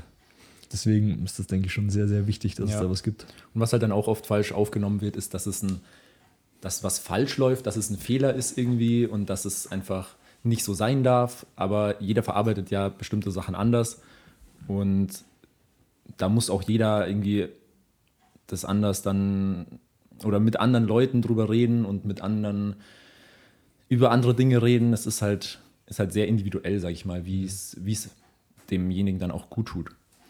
Und ja, wollen wir mal ein bisschen, ein bisschen wieder fröhlichere Stimmung hier, hier reinbringen und ähm, hast du gerade gemeint, was, was gibt es dann, dann auch so für, für belohnende Momente, die, wo du sagst, okay, geiler Job einfach, also, richtig gut. Man macht natürlich, also wir haben natürlich in der Arbeit schon viele Einsätze, wo man jetzt im Nachhinein sagt, boah, das war jetzt schon, dem Patienten ging es wirklich schlecht, dem hat man jetzt wirklich geholfen, dass man ihn ins Krankenhaus gefahren hat. Irgendwie Patienten, die wirklich einen schweren Herzinfarkt oder so haben, wenn man dann mit dem Notarzt vor Ort schon wirklich schmerzlindernde Medikamente gibt, also dass man sieht, okay, wir bringen den schnell ins Krankenhaus und das hat sein Leben gerettet. Ähm, aber da hat man natürlich jetzt nicht so dieses direkte Erfolgserlebnis. boah, wir haben dem jetzt gerade wirklich so mhm. durch unser Handeln das Leben gerettet, weil gut, wir haben ihm natürlich das Leben gerettet, weil wir ihn zeitlich ins Krankenhaus gefahren haben und er dann da Herzkatheter bekommen hat, die richtige Versorgung. Aber so richtig Erfolgsmomente, also habe ich jetzt persönlich tatsächlich wenige, wo ich wirklich vor Ort sagen kann, das war jetzt durch mein Handeln, mhm. aber kommen natürlich auch vor. Also ich hatte dieses Jahr, das lief zum Glück wirklich ideal, so vom Ablauf her, weil wir sollten hier in der Nähe einen Krankentransport fahren. Und man sagt immer, Krankentransporte sind jetzt nicht so zeitdringlich, weil die sind meistens, also es war von Krankenhaus A zu Krankenhaus B, der ist ja in der medizinischen Versorgung, der muss halt weiter versorgt werden. Und waren dann in der Nähe und dann hat die Leitstelle uns gleich weitergeschickt und gesagt, der Krankentransport kann warten. Er hat da eine Reanimation hier im nächsten Ort und da waren wir dann wirklich nach, ich glaube, zwei Minuten vor Ort. Und das war eigentlich so eine Uhrzeit, das war irgendwie um 4 Uhr morgens, wo du eher denkst, so, hm, man weiß halt nicht, wie lange der Patient jetzt de facto schon reanimationspflichtig im Bett ist. Ja. Aber die Ehefrau hat gesagt, sie gesehen, wie er kollabiert ist. Bei unserem Eintreffen, wir haben, glaube ich, zehn Minuten reanimiert mit zwei Stromschocks und der Patient war wieder mit dem Eigenrhythmus da und hat dann auch schon eigenständig wieder geschnauft. Und der Notarzt hat dann noch entschieden, jetzt noch weiter zu versorgen. Und wir waren 100 Meter vom nächstgelegenen Krankenhaus weg und haben den dann rübergefahren. Ich glaube, zwei Tage später ist er von der Intensivstation wieder auf Normalstation verlegt worden. Und das ist halt so ein Einsatz, wo man wirklich sagt, da hat jetzt durch unser Handeln wirklich der Patient von, von profitiert. Und mhm. sowas sind natürlich dann Einsätze, da kommt man dann auch aus einer scheiß Nachtschicht, wenn man durchgefahren ist, nach Hause und sagt, boah, geiler Dienst, weil das halt mhm. einfach ja. cool war vom Erfolgserlebnis. Das, und ja, das glaube ich, ja. Weil, wie gesagt, die meisten Einsätze hat man, dass man gut den Patienten versorgt, dass man sagt, gut, er ist schnell und geeignet oder schnell und ja, qualitativ versorgt in ein geeignetes Krankenhaus gekommen. Mhm. Aber so dieses wirkliche, das war durch mein Handeln, hat man oder habe ich gar nicht so oft bis jetzt erlebt gehabt. Aber umso schöner ist es dann natürlich, wenn so ein Einsatz dann vorkommt. Da gibt es aber bestimmt auch Einsätze, wo Leute den Rettungsdienst rufen und im Endeffekt so einen Spreißel im Finger haben, wenn du weißt, was ich meine. Ja, ja. also das war das Schöne, wenn man das so ausdrücken darf, äh, zu der Corona-Hochzeit Anfang des Jahres, weil die Leute den Rettungsdienst wirklich nur gerufen haben, wenn es wirklich notwendig war. Ja, die hatten dann praktisch in Mind, genau, die hatten im Kopf, tun, so. ja, nicht nur das, sondern auch so, sie wollen nicht ins Krankenhaus, ah. weil viele ja. sind natürlich, wir kommen an und das erste, ich will aber nicht ins Krankenhaus. Und dann denkst du so, schön, also so, okay, cool. ähm, und da waren viele tatsächlich so ein bisschen wählerisch in dem, was abwegig, müssen sie wirklich ins Krankenhaus oder nicht, hatten dann auch so ein bisschen Sorge, also klar, viele waren dann auch ein bisschen zu zurückhaltend, die dann das wirklich ausgezögert haben und sagen, seit drei Tagen geht es ihnen schon so schlecht und ich ja, das hätten sie aber schon vor drei Tagen jetzt uns rufen können. Aber da hatten wir wesentlich weniger Einsätze, aber gerechtfertigte Einsätze. Mhm. Und jetzt nimmt es schon wieder zu, jetzt fährst du schon auch auf Einsätze, wo du denkst, so, der Hausarzt hätte es auch morgen getan. Also so. Ja, ja ja, hätte einfach nicht sein Ja, müssen. also die Mentalität, sage ich mal, geht äh, halt mehr zur im Zweifel die 112, weil die Hilfe oder dann komme ich schneller ins Krankenhaus. Man kann es den Leuten nicht vorwerfen, also es ist natürlich oftmals ist es, dass du dir denkst, okay, das grenzt jetzt schon an Notrufmissbrauch, also wenn irgendwie der was gibt's, sag also? ich mal, Betrunkene vom Bahnhof 100 Meter in seine Wohnung gefahren werden und statt Taxi halt einen Rettungsdienst ruft, nee. da denkst du dir halt schon so. Gibt es noch Anzeigen? Ja, also wir verfolgen das nicht so. Das habe ich, ja, also, hab ich ja noch nie gehört. Also, dass Besoffene als Taxi einen Rettungswagen rufen. Ja, also doch, ist Echt schon, jetzt? ja, wenn du dann ankommst und dann sitzt da ein, ein Herr in der Bushaltestelle und sagt, ja, es regnet und er möchte da kurz in die Nebenstraße gefahren werden, wo oh. wir dann auch nur sagen, ja, sie haben wohl einen Dachschaden und fahren ja. wieder. Ähm, Theoretisch könnte man es natürlich sagen, weil es Notrufmissbrauch mhm. ist. Ja, wir hatten jetzt ein Rettungsmittel gebunden, was gegebenenfalls woanders mehr gebraucht hätte, aber mhm. man versucht es den Leuten klar und deutlich zu kommunizieren, aber ob das jetzt Früchte getragen hat, ja. weiß ich jetzt auch nicht. Und wenn er also, das nächste Mal wieder zehn Bier-Intos hat, dann denkt er sich vielleicht doch. Also es gibt so, es gibt so Stammkunden, ja, sag ich mal, da kennt man die Adressen schon. Also ich oh kenne das auch so. Es gibt Leute, die sind wirklich krank, wo du sagst, okay, da bin ich jetzt zwar das sechste Mal dieses Jahr, aber die haben auch tatsächlich haben sie immer was. Ja. Und es gibt Adressen, wo du dann nachts einsteigst und denkst, jetzt will er mich aber verarschen. Und es mhm. ist schade, weil dann leidet ja auch in gewisser Weise die Versorgung so ein bisschen drunter. Weil du mhm. kommst dann schon rein und denkst so, was ist denn diesmal das Problem? Also denkst du, ja, der das ist wieder irgendein Schmarrn. Und es kann ja trotzdem sein, dass er dann was hat. Ja, ja. Und das Ey, ist halt so ein bisschen, ja. das ist so dieses Schema, was früher die Eltern immer gesagt haben, immer so tun, als wäre man krank und wenn man dann wirklich krank ist, dann checkt man es nicht. Ja, die, also, die Leute schießen sich ne? ja, ja, die Leute schießen sich damit ja ein bisschen selber ins Bein. Eben, so. Also natürlich also. darf es nicht, also das ist jetzt nicht so, dass wir, dass wir dann da nicht mehr hinfahren und nichts mehr machen, aber man geht dann halt mit einer anderen Mentalität einfach in den Einsatz, wenn man da jetzt zum zehnten Mal ist und neunmal war es wirklich nichts und dann beim zehnten Mal ist es was, aber ja, wir fahren trotzdem ich, hin und wir gucken es uns trotzdem an. Das ist, finde ich, auch eine sehr egoistische Sichtweise, wegen einem Schnupfen, in ja. Anführungsstrichen, einen Rettungsdienst zu rufen, äh, obwohl man weiß, im Endeffekt, also es ist natürlich, die eigene Sichtweise ist immer ein bisschen anders als die Außenwahrnehmung, aber trotzdem, das ist, finde ich, auch ein, ein ganz gutes Beispiel, was bei manchen Leuten einfach auch ja äh, schief läuft. Ja, es sind viele, die, wo du so wirklich merkst, so ich, ich, ich. Mhm. Und wenn du denen dann versuchst, irgendwie klarzumachen, dass gerade eben jemand anderes ein größeres Problem hat oder es halt einfach darum geht mit, ich warte schon seit zehn Minuten so. also, wenn ich irgendwie in der Notaufnahme, also wenn wir Das kannst du beim Döner fahren, sagen und nicht beim genau, Notarzt. Also, wenn man irgendwie Not Notarztdienste fahre, wo ich dann quasi den Notarzt fahre, als Chauffeur so gesehen, bin ich oft in der Notaufnahme und kriege das mit und da sind halt viele, die also das heißt natürlich nicht, dass die jetzt nicht drankommen, aber wenn halt einfach einer mit einer kleinen Schnittwunde am Finger, die jetzt nicht mal genäht werden muss, da sitzt und mhm. es kommt toujours Rettungsdienst mit Herzinfarkt, schwer verletzten Patienten oder Schlaganfall an, da müssen die halt einfach mal verstehen, dass sie jetzt gerade nebensächlich ist, dass da jetzt gerade andere Personen Ja. wichtigere Prioritäten zum Versorgen haben und das merkst du halt leider, dass es nachlässt. Also da Ja. haben viele, es gibt genug, die Verständnis dafür haben, das will ich jetzt so pauschal nicht sagen, dass da jeder so falsch reagiert, aber viele sind schon, wo man sich, wo man dann gerne mal sagen würde, wo man dann gerne klar seine Meinung sagen würde, aber sich denkt, naja, ich Dieses habe hier, ich habe hier ja. eine Uniform an, ich muss irgendwie das öffentliche Bild wahren, aber Ja, ja, ja. es ist manchmal schon schwer. Also Aber ich weiß nicht, ob da wird da in irgendeiner Weise so ein allgemeines Verständnis gelehrt in der Schule oder sonst wo, wie man mit den Notrufnummern umgeht, richtig? Wie man mit den Rettungskräften umgeht, richtig? Also das fängt ja, fängt ja schon an, dass viele zum Beispiel gar nicht wissen, dass, wobei ich habe es jetzt auch in den letzten Jahren oder letztes Jahr vermehrt mitbekommen, dass es klarer kommuniziert wird. Aber es gibt ja auch diese kassenärztliche Bereitschaftsdienste, die jetzt kommen, wenn ich seit einer Woche schweren Schnupfenverlauf Mhm. habe und irgendwie schlapp bin und eine Infusion bräuchte oder mal leichte Schmerzen, also so Kopfschmerzmedikamente oder so. Das ist die 116, 117, ich glaube, die kennen die wenigsten. Ja, und da ja. Kommt ich- ich dann zum Beispiel auch nicht. genau, da Echt? kommt dann Nee. da kommt dann ein Hausarzt zu dir, die haben Dienst, Ja. die kommen halt nicht mit Blaulicht in, innerhalb von zehn Minuten, sondern das kann mal eine Stunde, zwei Stunden dauern tatsächlich, weil Mhm. die halt auch viel zu tun haben. Aber wie oft wir Einsätze fahren, wo wir halt sagen, das Dafür wäre der gewesen, ideale, ja. also das wäre jetzt die ideale Indikation für diesen Hausarzt, der kommt, wo wir dann halt den, diesen Dienst rufen. Und das ist dann halt auch wieder ein bisschen verstrichene Zeit. Aber das ist niemand, der ins Krankenhaus muss. Das ist was, was man jetzt sagt, okay, das macht jetzt nicht so viel Sinn, bis morgen zum Hausarzt zu warten, aber der kommt. Dauert halt, aber er kommt und kann dir eventuell halt adäquater helfen als wir, weil viele denken halt auch so dieses, ich habe so Schmerzen, geben Sie eine Spritze und dann ist alles gut. Also natürlich machen wir, also wir haben oft genug Einsätze, wo wir sagen, das ist eine Versorgung vor Ort, wir lassen den Patienten da.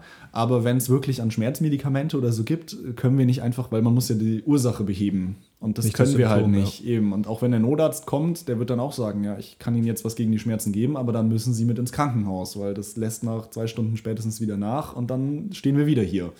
Und das verstehen halt viele nicht. Und dieser Hausarzt ist eben dafür da, dass er an sich zu Hause bleibt. Und wenn da jetzt wirklich die Notwendigkeit ist, dann bestellt der einen Transport und dann fahren wir ihn ins Krankenhaus.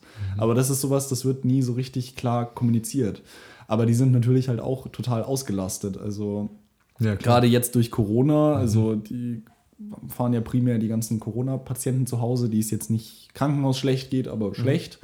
Ähm, da hängst du lange in der Warteschlange. Also wenn wir in der Arbeit da die 116, 117 anrufen, da hängen wir schon manchmal da drin, dass ich, und die wird halt ständig gesagt in dieser Warteschlange, bei lebensbedrohlichen Situationen rufen sie die 112.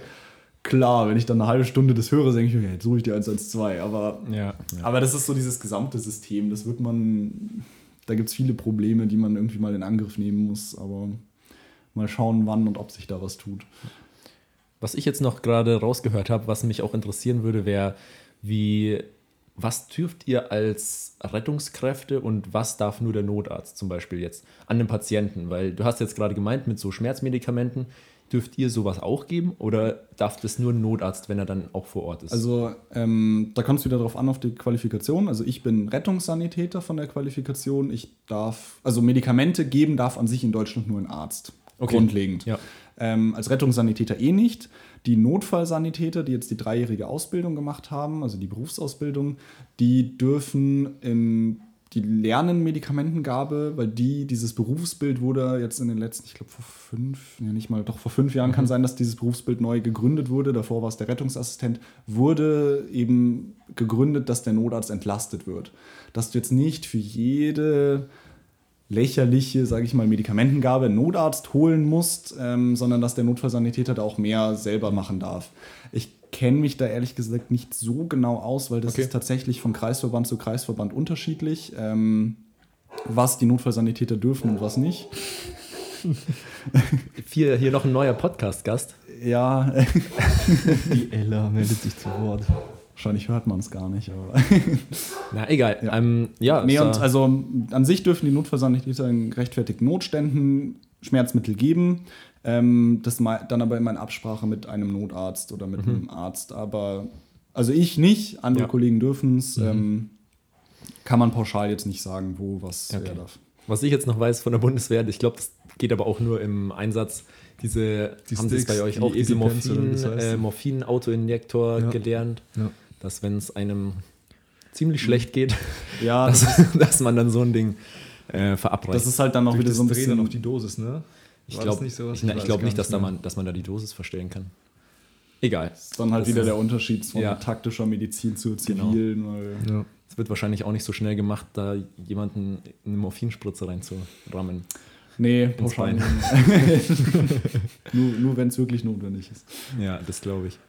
Ähm, hattest du eigentlich mal in Erwägung gezogen, Notfallsanitäter zu werden? Also jetzt nach der Schule irgendwann, weil du studierst jetzt mit uns Sport, weißt jetzt, die Mm, meisten ja, ganz die ich kenne, so, ich muss Medizin studieren, weißt du, was ich meine? Also ich äh, hatte tatsächlich auch den Ausbildungsplatz schon sicher für Mhm. den Notfallsanitäter. Ich habe mich äh, nach der Schule oder sogar schon während der Schule fürs direkt Jahr nach dem Abi mit einem guten Freund der, bei der Berufsfeuerwehr München beworben für den Notfallsanitäter und hatte da auch einen Ausbildungsplatz dann bekommen. Also ich bin durchs Auswahlverfahren durch, was eigentlich eh schon ziemlich cool war, weil es, ich glaube, ich weiß gar nicht, es haben sich irgendwie 150 beworben und irgendwie 30 haben sie genommen. Also es war schon nicht schlecht und ein guter Freund von uns war bei der Berufsfeuerwehr und der hat mir super viele Tipps gegeben und ich habe mich echt schlecht gefühlt, dass ich den Ausbildungsplatz dann abgelehnt hatte, aber ich habe irgendwie schon während der Bewerbung so ein bisschen ja, Überlegungen gehabt, ob es das, also weil ich mache gerne Notfallrettung, aber zum Beispiel auch Medizinstudium wäre ja nicht nur vom Abischnitt, aber wäre generell nicht für mich in Frage gekommen, weil ich das Klinische irgendwie nicht, Ja, das meine weil mir ich. das nicht taugt. Also wenn, wäre ich in der Notfallmedizin geblieben, aber der Notfallsanitäter, ich weiß ja nicht, ob das das Wahre ist, wo ich, ich sage jetzt mal nicht enden möchte, aber ob das der Beruf ist, den ich jetzt lange ausführen möchte. Ich finde das jetzt so, wie ich es jetzt mache, super entspannt. Immer mal wieder fahren, mir macht Spaß, aber für wirklich fürs Berufsbild wäre es nichts für mich gewesen. Und man ist halt auch sehr schnell halt wirklich am Ende und durch jetzt auch so von Möglichkeiten, die man in dem Berufsbild noch aufsteigen kann. Klar, man kann sich immer weiter orientieren, man kann noch ein Studium drauf machen oder so. Aber manchmal habe ich natürlich an der Entscheidung schon so ein bisschen gehadert und dachte "Ah, das war natürlich schon blöd, weil bei der Berufsfeuerwehr München Notfallsanität machen, ist jetzt auch wirklich kein schlechter Ausbildungsplatz. Und ich wollte eh, habe ich auch mal überlegt, zur Feuerwehr, zur Berufsfeuerwehr zu gehen und hätte dann halt einfach schon einen Fuß in der Tür gehabt. Aber mittlerweile bin ich echt gesagt, gut, es war dann doch die richtige Entscheidung. Ich fühle mich wohl in meinem Studium jetzt. Ich mache so, wie es jetzt nebenbei ist und Ja, noch bist du ja jung und flexibel. Eben, also wer, wer sagt denn, dass ich nicht, wenn ich mich umentscheide, doch noch das machen kann? Aber Wäre denn, wär denn auch zum Beispiel Flughafenfeuerwehr was für dich gewesen? Weil Ja, da, total. Weiß, da, weiß, nee, da weiß jetzt ich zum Beispiel nur, dass ähm, das war so mein zweiter Wunsch, den ich gemacht hätte, wenn das mit der Bundeswehr gar nicht geklappt hätte damals. Ähm, hätte ich mich auch beworben auf Berufsfeuerwehr am Flughafen, weil also ich habe ja eh so eine gewisse Affinität zu Flugzeugen. Flugzeuge erregen ja, mich. ich, ich will ja also, musst du aufpassen, ja. ähm, Berufsfeuerwehr am Flughafen, also es ist eine Werkfeuerwehr, hätte mich schon auch ziemlich gereizt. Ähm, das, was bei mir so das Problem eigentlich war, du brauchst ja eine Berufsausbildung, um dich bei der Berufsfeuerwehr zu bewerben für den Brandmeister. Also wenn Okay. ich in den brandtechnischen Dienst möchte, muss ich, früher waren es nur noch so handwerkliche, also Schreiner, Schlosser, sowas. Mittlerweile ist, glaube ich, jegliche Beruf, also kenne ich nicht, aber viele Berufsausbildungen werden anerkannt und die hätte man halt bei der Bewerbung vorweisen müssen und die hatte ich halt nicht. Und ich habe es dann auch nicht, ähm, man macht ja nicht einfach so eine Ausbildung, also ich hätte jetzt nicht einfach so gesagt, ich mache jetzt einfach mal einen Schreiner, um Be- weil ich das wär auch ein ist bisschen Brennmaterial schon mal. ja, genau, nee, also weil es ist ja, ich bin handwerklich jetzt auch nicht wirklich begabt und es ist ja auch ein schwerer Beruf zum Lernen und den nur zu machen, damit ich dann zu einer Feuerwehr gehen kann, hat Das ist ja dann nicht mal sicher, so. oder? Eben, also Da nicht mal, ja dass dann ich dann die Sicher. Sicherheit hätte, dass ich dann definitiv genommen werde. Das war mir dann irgendwie zu risky. Ähm, ich hätte es machen können, wenn ich den Notfallsanitäter gemacht hätte, Ja. weil die, zum Beispiel München, die Flughafenfeuerwehr ist ein Teil von der Berufsfeuerwehr, soweit ich weiß, Mhm. beziehungsweise sind eng aneinander gegliedert. Da wäre es dann mit Sicherheit leichter gewesen, reinzukommen, aber de facto hätte ich durch das Bewerbungsverfahren so oder so gemüsst und äh, gemusst und war mir zu schwammig, das Ganze. Ja, ich habe hab mir da mal diese Bewerbungskriterien äh, Kriterien angeschaut und das ist auch schon ein knackiger Sporttest, den du da, Ja. den du da machen musst. Ja. Also jetzt bei der Flughafenfeuerwehr, bei der anderen weiß ich es nicht. Da ist ja Schwimmen, Laufen, alles Mögliche dabei. Ich glaube, also auf jeden Fall anstrengender als bei der Bundeswehr. Weil, gut. ich meine, fünf Klimmzüge waren das, glaube ich, die du machen musst. Bei der Flughafenfeuerwehr. Also beim Bund musst du fünf Sekunden halten. Beim Bund musst du dich fünf Sekunden über der Stange halten können. Ja, bitte kommt nicht Und- Russland oder China. die Feuerwehr wird sich aufhalten, nicht die Bundeswehr. Ja. Und das ist ja, da musst du ja auch körperlich fit sein. Wie ist denn das so in, im Rettungsjob jetzt mit, mit körperlicher Fitness? Ist das da ein großer Teil, den, der erforderlich ist? Oder ka- kommt es eher so ein bisschen, äh, gerät es eher so ein bisschen in den Hintergrund? Also, ähm, wenn ich jetzt den Notfallsanitäter, wenn man sich bewirbt, muss man einen Sporttest machen. Der ist aber, also den, den ich jetzt bei der Berufsfeuerwehr gemacht habe, der war so ein bisschen eine abgespeckte Form von dem Einstellungstest für die Berufsfeuerwehr. Also ich musste nur, in Anführungsstrichen, diesen Kasten-Bumeranglauf, sagt ihr euch was? Das ist wie so ein Zirkeltraining, wo du vier Stationen in dreimal Wiederholungen durchmachen musst. Der war machbar, ähm, war aber schon anspruchsvoll, also da haben wir schon auch drauf trainiert. Ähm, den bei der Berufsfeuer für den richtigen, also für den Brandmeister, ähm, der ist wesentlich nochmal anstrengender, weil da andere Aufgaben dabei sind. Und dann mussten wir noch zu viert eine Krankentrage mit, glaube, 80 Kilo Gewicht drauf. Klassische. Verwundeten. Genau, äh, sowas irgendwie 100 Meter tragen. Also jetzt nichts so anspruchsvolles und das variiert aber, also das variiert von Jahr zu Jahr. Mal musst du das ganze Gepäck quasi, also Rucksack, EKG, Sauerstoff, Absaugpumpe im fünften Stock, glaube ich, tragen und dann irgendwie oben noch drei Minuten reanimieren. Also beim Einstellungstest musst du an sich so ein bisschen fit sein, aber es ist jetzt nicht so, du sagst, da musst du wirklich eine Sportskanone für sein. Und während dem, ja, während der Rettungsdiensttätigkeit, da siehst du schon bei vielen, dass sich das. aber ähm, es, klar, es ist, also es gibt den Spruch bei uns, wer rettet, der fettet, weil der Döner ist halt mal schnell gekauft und wenn du Ja. nicht viel Zeit zum Essen hast, dann Ja, leuchtet das goldene M in der Nacht halt noch schöner. Richtig, die sehe ich auch immer bei mir bei Mackie Genau, äh, also ich, ich versuche schon so ein bisschen, also als ich wirklich wieder Vollzeit gearbeitet habe, habe ich schon so geguckt, dass ich mich ein bisschen im Voraus von der Nachtschicht halt zu Hause schon was esse oder einen Salat mitnehme oder so und halt nicht in der Nachtschicht um 3 Uhr noch sage, boah, jetzt ein Burger wäre was.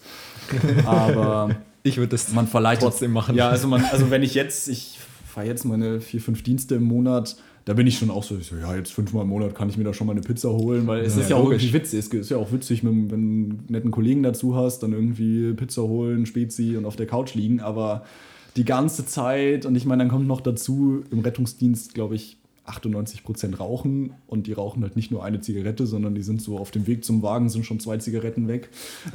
Ja, ist ja Also- wahrscheinlich nicht so viel anders zur Bundeswehr tatsächlich. Ja, also ich höre schon viele, viele Parallelen raus. Also wenn ich so zurückdenke, haben sich da schon viele recht stumpf ernährt und der, der Nikotinkonsum war in irgendeiner Weise auf jeden Fall auch vorhanden. Ja, also ich glaube, ich würde da ziemlich auf eine geschlossene Tür stoßen, wenn ich irgendwann mal uns in der Wache vorschlagen würde, hey, wie wäre es denn mal, wenn wir irgendwie kollektiven Sport machen oder so. Rauchverbot Also für es alle. wurde, es wurde uns, also es gab, also es gibt die Möglichkeit, dass wir gegenüber von uns ist so ein Fitnessstudio, wo wir, ich glaube, für die Hälfte dann irgendwie da Sport machen können oder so. Ähm, ich weiß nicht, wie viele da sind, aber ich glaube, die meisten nehmen es für die Sauna an und nicht für die Sportgeräte de facto. Also klar, gibt genug, die sportlich sind, aber so im Großen und Ganzen leidet der Lifestyle schon unter der Arbeit. Also das merkt man schon, weil du halt auch nicht viel Freizeit hast. Also wenn du jetzt 100% bei uns bist, das ist eine 45-Stunden-Woche, da ist man halt dann doch auch irgendwie danach, dass man sagt, jetzt spare ich mir das mal, noch mal eine Runde laufen zu gehen oder so. Oder wenn ich mal Freizeit habe, dann, keine Ahnung, äh, mache ich nicht drei Stunden am Tag Sport, außer man braucht Ja, es ja, irgendwie für klar. seine Freizeit.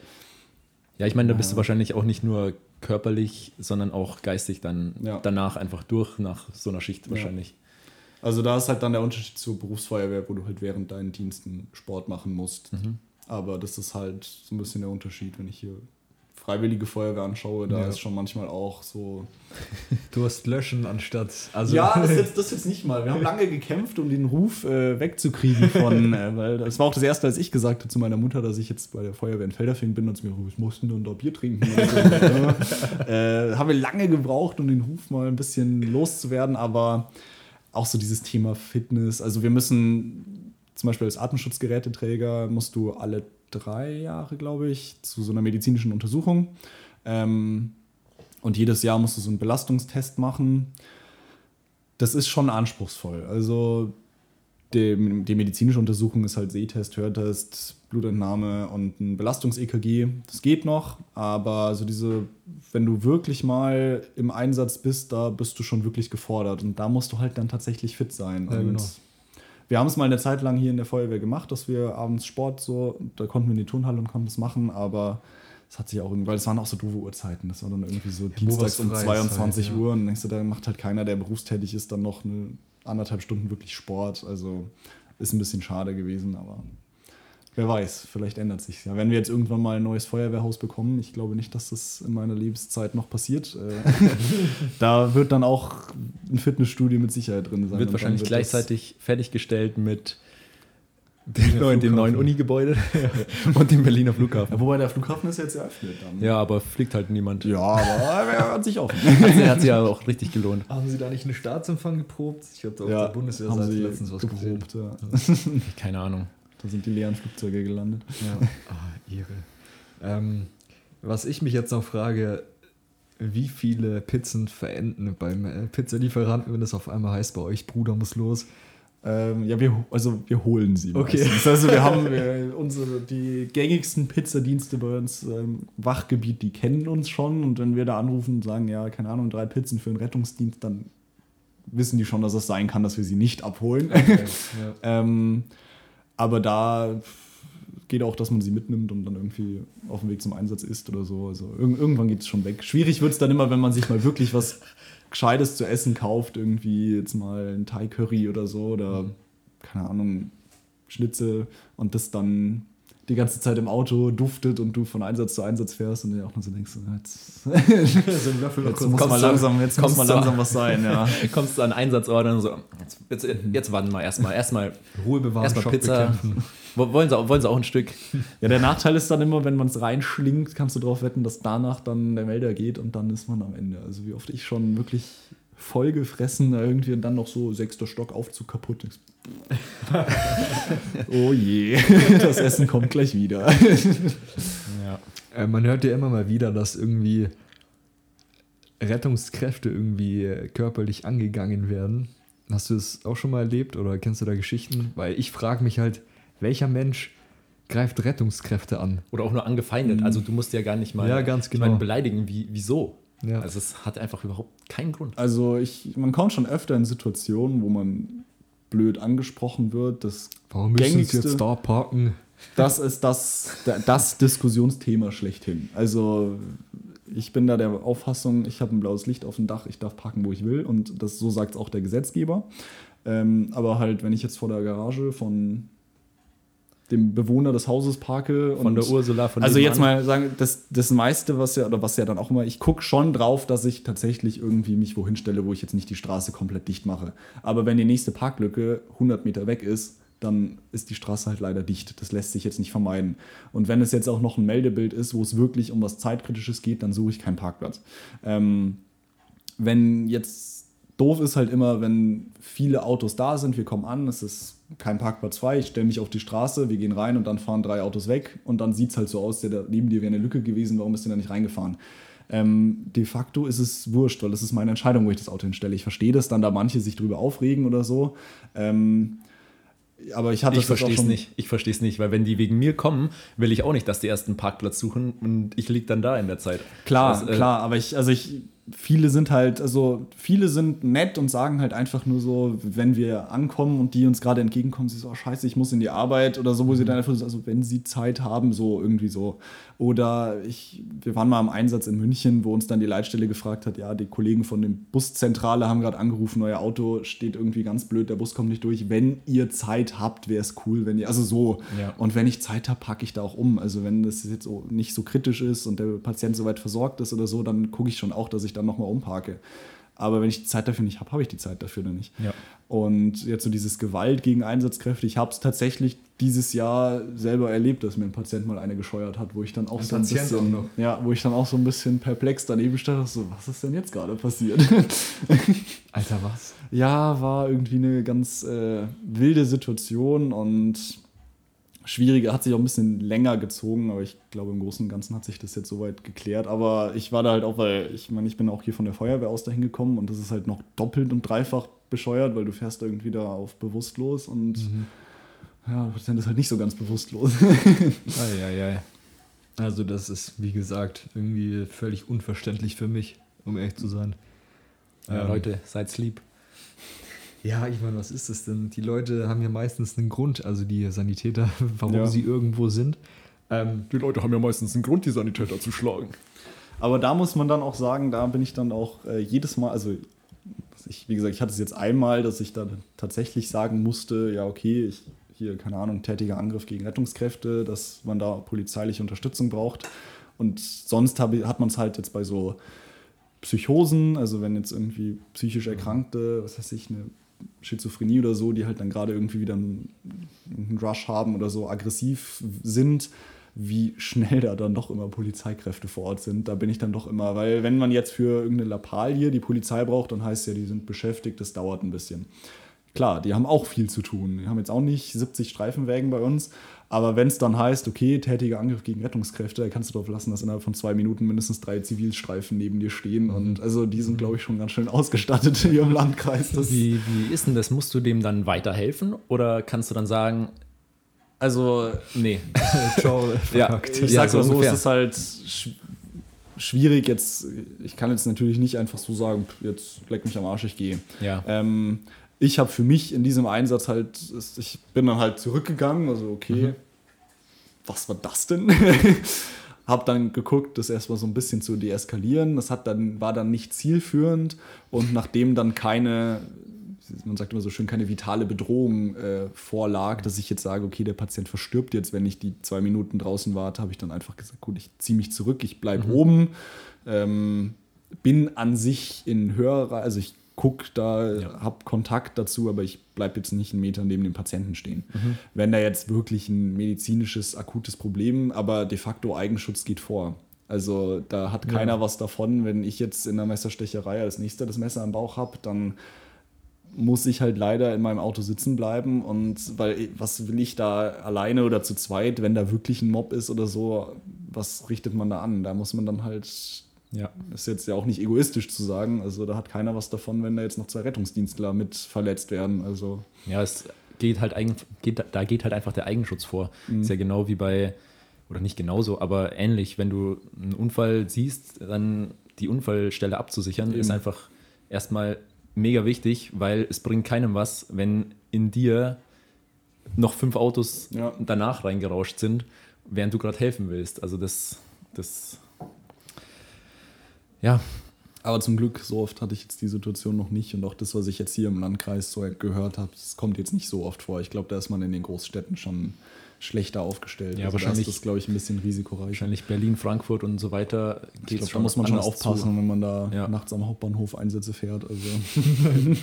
ich bin der Uwe und ich bin auch dabei. Genau.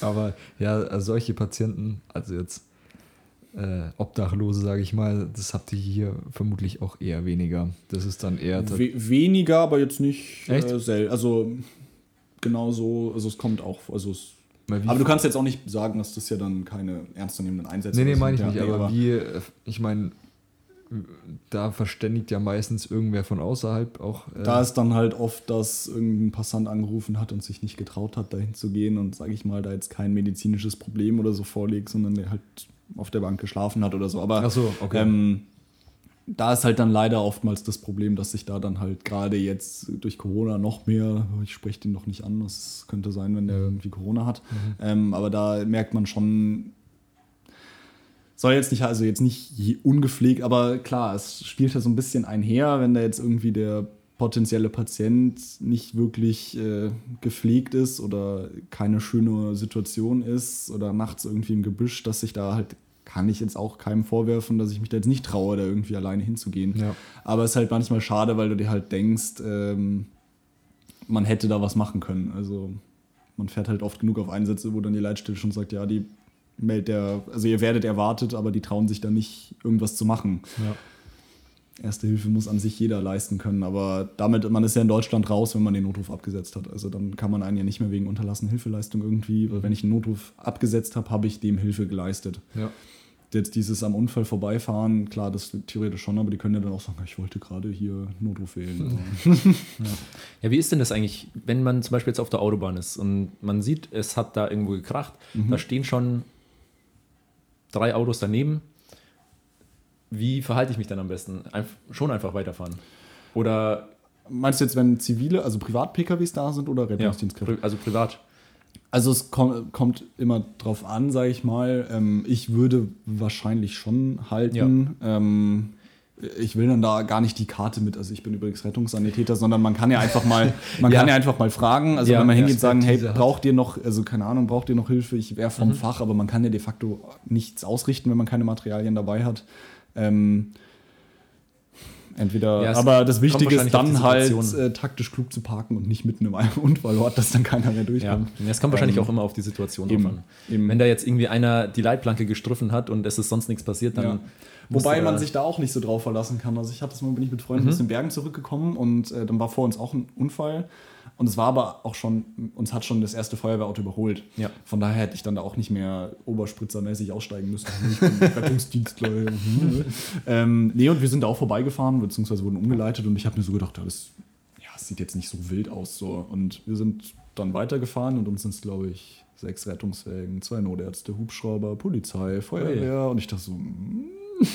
und dann später in den Schaltungen irgendwie zwei Tote, drei Schwerverletzte. So, ich so dachte, ah, okay, also von wegen mit, das sieht nicht so wild aus. Also kinematisch kann da natürlich schon viel passieren. Und mit den modernen Autos, die sehen dann auch nicht mehr so deformiert aus. Und mhm. das kann trotzdem ein schwerer Unfall gewesen sein. Also lieber immer einmal zu viel aussteigen und sich erkundigen, als sagen, es sei ja nur nach Leitplanke geschnitten. Kann ja auch stimmt. sein, dass der ein medizinisches Problem hat und deshalb in die Leitplanke gefahren ist. Das muss ja. man auch mal sagen. Also stimmt wie viele da irgendwie am, beim Autofahren einen Herzinfarkt erleiden und irgendwie gegen die Laterne fahren und denkst, du, der ist da gegen das Schild gefahren oder so und de facto konnte er nicht anders. Also. Ja, klar. Ja, stell dir vor, in Zukunft einfach hast einen Herzinfarkt im Auto und dann dein Tesla fährt dich einfach bis ins Krankenhaus. bis, bis nach Hause. Das wär's ja, oder? Wenn er das erkennt, dass du irgendwie nicht mehr, nicht mehr lebst, dann direkt Not äh, oder zumindest ein zumindest einen medizinischen Notfall hast, direkt Notruf absetzen und äh, an Seitenstreifen fahren. Kommt mit Sicherheit. Wenn es eine Maske schon gibt. Ja, diese E-Call-Systeme gibt es ja, diese Notrufknöpfe. Ja. Oder wenn du einen Unfall hast, erkennt das Auto ja, welche Airbags ausgelöst haben und ja. alarmiert dann schon zu deinem Standort die Rettungskräfte. Ich glaube sogar die die Apple Watch kann irgendwie ja. erkennen, wenn du, wenn du aus einer Höhe runtergefallen wenn du stürzt so oder mit dem Fahrrad irgendwie. Oder Herzinfarkt tatsächlich, glaube ich, auch, soweit ich weiß fehlt nur noch, dass sie, dass sie dich direkt mit Strom reanimiert. reanimiert. ja. Nee, so funktioniert das ja nicht. Ähm, wart ihr auch schon mal selber Erste am Einsatzort im Sinne, dass ihr Unfallverursacher oder Beschädigter wart? Also Unfälle passieren natürlich auf Einsatzfahrten. Ähm, Der grinst da. ja, also mir persönlich ist es noch nie passiert, zum Glück. Also ich habe einmal beim Rückwärtsfahren Angedetscht. den Rettungswagen angedetscht, aber. Ja, das ist mir auch im normalen Auto passiert. Dazu braucht man ja keinen Rettungswagen. Ähm, ich habe es einmal, aber tatsächlich erst im Nachhinein erfahren, dass ich im Prinzip, dadurch, dass ich mit Blaulicht von hinten gefahren bin, einen Unfall mehr oder weniger verursacht habe, weil mir ist einer dann ausge... Also stand in der Zeitung, dass der mhm. Rettungswagen von hinten ankam und einer dann nach links gezogen hat an der Ampel und der andere dann leicht in ihn reingefahren ist. Ja, okay, auch sowas. Ja, ähm, aber also ich persönlich habe jetzt noch keinen richtigen Unfall verursacht, aber es kommt schon vor, weil ich meine, mit Blaulicht, und Horn hat man halt einfach, ist ein ganz schwieriges Thema, weil ich habe da zum Beispiel meine Facharbeit in der Schule drüber geschrieben, wie das ist rechtlich. Es gibt da zwei Paragraphen, die dir das im Prinzip erlauben, aber de facto, wenn du Blaulicht fährst, stehst du mit einem Fuß schon im Gefängnis, weil Du musst an sich, darfst du über die rote Ampel fahren, aber du darfst keinen Dritten gefährden. Mhm. Ich, fahr, ich gefährde immer Dritte, wenn ich über die rote Ampel fahre. Ja.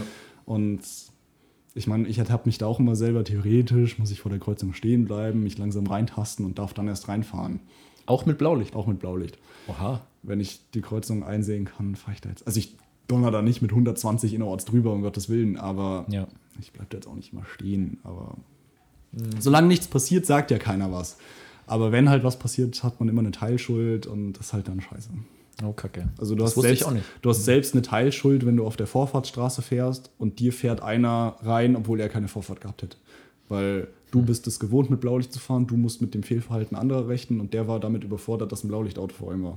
Aber das merke ich echt. Also, wenn du mal irgendwie unterwegs bist und hinter dir ist Blaulicht, dann vergessen die Leute irgendwie, ja. wo sie sind und wo sie im Raum sind und wer wie viel Also Platz wir haben braucht. da schon die wildesten Ausweichmanöver erlebt, wo du wirklich schon kurz davor dachtest, okay, jetzt kracht's da vorne, weil die dann plötzlich auf die Gegenfahrbahn ausweichen oder so, wo du denkst, aber die sind halt, man ist halt dann plötzlich, aber es ist ja auch nicht so, dass wir plötzlich hinter denen spawnen oder so. also wir fahren ja von hinten halt an sich daher. Also mal, manchmal kann man uns vorwerfen, dass wir vielleicht das Horn zu spät anmachen, aber ich fahre jetzt nicht einen Meter hinter sie und mach dann erst das Horn an. Ja. Ich sag mal, ein guter Autofahrer hat ja seinen Rückspiegel öfter im Blick und sollte dann sehen, wenn von hinten. Rundumsicht. Genau, sollte sehen, wenn da ein Auto mit Blaulicht ankommt. Aber ja, da hätte ich tatsächlich gedacht, dass sie rechtlich besser geschützt sind. Also jetzt Blaulichtfahrer mhm. und ja, allgemeine ganz, Rettungskräfte. Ganz schweres Thema tatsächlich. Ist das auch dann also, bei der also Polizei und so dasselbe? Ja. Also Krass. im Idealfall passiert einfach nichts. ja, ja, logisch. Ja. Aber du bist ja im Endeffekt immer noch der, der genau, äh, jemand anderem helfen will ja. und muss. Ja, und äh, klar, da hat keiner was davon, wenn du nicht am Ziel ankommst. Das ja, muss genau. man auch mal sagen. Oder zu spät. Eben, ja. Äh, Hashtag Rettungsgasse. ja, das ist ja das nächste Thema. Äh, oh Mann. Ähm, aber per se ist es jetzt für dich und deine Zukunftsplanung, wie du ja schon gemeint hast, eher, also nicht dein Main Goal. Das heißt, nee. du bist da gerne nebenberuflich, sage ich mal, unterwegs. Genau, ja. Und erfüllst da dein, dein Ehrenamt und dein bisschen Cash Money, was reinkommt. Genau, ja. ja, also. Aber du, du bist jetzt auch eben bei uns im Sportstudium, Sportwissenschaft. Ähm, meinst du, dass es vielleicht, dass man das irgendwie miteinander vereinbaren könnte, dass du zum Beispiel früher oder später ein Trainingsprogramm beispielsweise für deine Feuerwehrler. Wäre natürlich schon mal, also ich glaube, das wäre eher so was Nebensächliches, was ich parallel zum Studium einfach ja, ja. mal, um das Erlernte ein bisschen anzuwenden, ja. machen werde. Aber wer weiß, ich weiß noch nicht, wo es mich hin verschlägt. Da also sieht man ja dann doch keine genaue Berufsplanung, aber mal gucken. Da sieht man ja dann doch aus Amerika immer die mit ihren äh, Vollschutz irgendwie auf dem Stairmaster ja, dann, äh, genau. äh, dann Workouts machen und ja. so weiter. Ja, ich glaube, da, da gibt es schon dieses Feuerwehr-Fit in Amerika ziemlich. Da ist ja auch Militär, Fitness und so mhm. weiter gibt es ja da auch ziemlich gut vermarktet alles schon. Ja. Und in Deutschland gibt es, glaube ich, für Militär gibt es was. Also das Peak Fitness heißen die, glaube ich, auf Instagram. Die posten auch immer ganz, ich weiß nicht, ob, ich weiß auch nicht, ob es die noch gibt, aber da habe ich mich ein bisschen immer den Workouts bedient früher. Und Feuerwehr habe ich auch schon mal was gesehen, die dann äh, ja, so bestimmte Treppensteig-Workouts mhm. und. Also es gibt immer so, also in Frankfurt gibt es einmal jährlich, dass sie auf einen Fernsehturm hochlaufen in Feuerwehrausrüstung ah, komplett ja. für guten Zweck halt irgendwie oder irgendwelche Feuerwehrler, die einmal durch Deutschland laufen mit mhm. Ausrüstung. Aber so ein richtiges Trainingskonzept oder wie gesagt, Vorgaben gibt es da eigentlich nicht. Du musst halt deine Belastungsübungen schaffen und äh, ja. durchführen.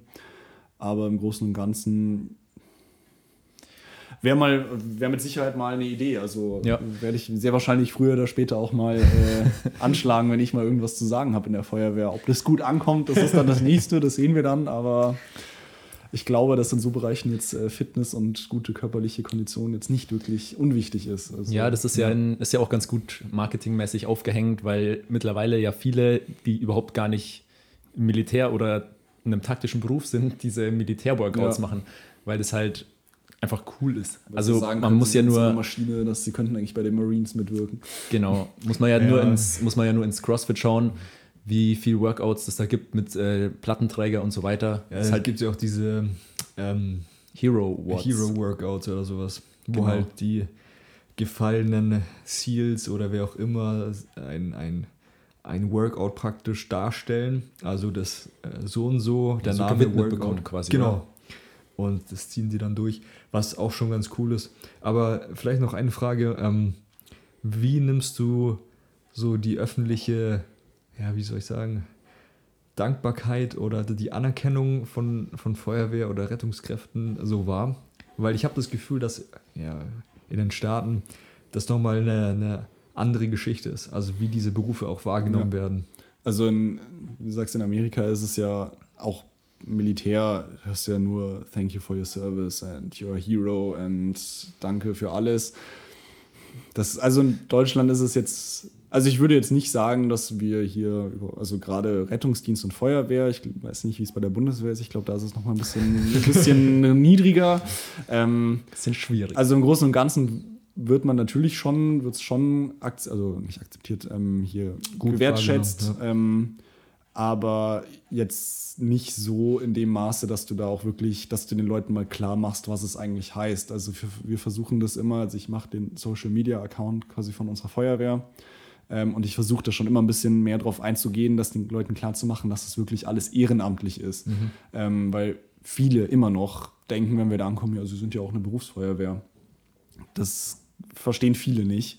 Ähm, und das ist, also die Bereitschaftsstunden oder so, die wir da alle haben, es ist jetzt nicht nur, dass wir jetzt pro Jahr insgesamt Feuerwehr und Responder irgendwie über 450 Einsätze hätten, sondern die Bereitschaftsstunden. Wir stehen jede, unter der Woche, jede Nacht haben wir von 19 bis 5 Uhr mindestens Bereitschaftszeit. In der Feuerwehr sind wir immer am Wochenende, sind wir immer tagsüber. Also auf wie viele Stunden man da eigentlich kommt. Ja, das aber das, das lässt sich halt so klar irgendwie nicht kommunizieren, weil die Leute, die es interessiert, die wissen das. Mhm. Aber die Leute, die es halt nicht interessiert, die wissen das halt auch nicht. Und wenn man dann mal zu denen nach Hause kommt, dann ist es mal, ja, danke. Und also die sind dann schon dankbar und ich finde, man sieht es zum Beispiel jetzt auch spendenmäßig. Gut, Landkreis Schnamberg ist vielleicht auch nochmal was anderes.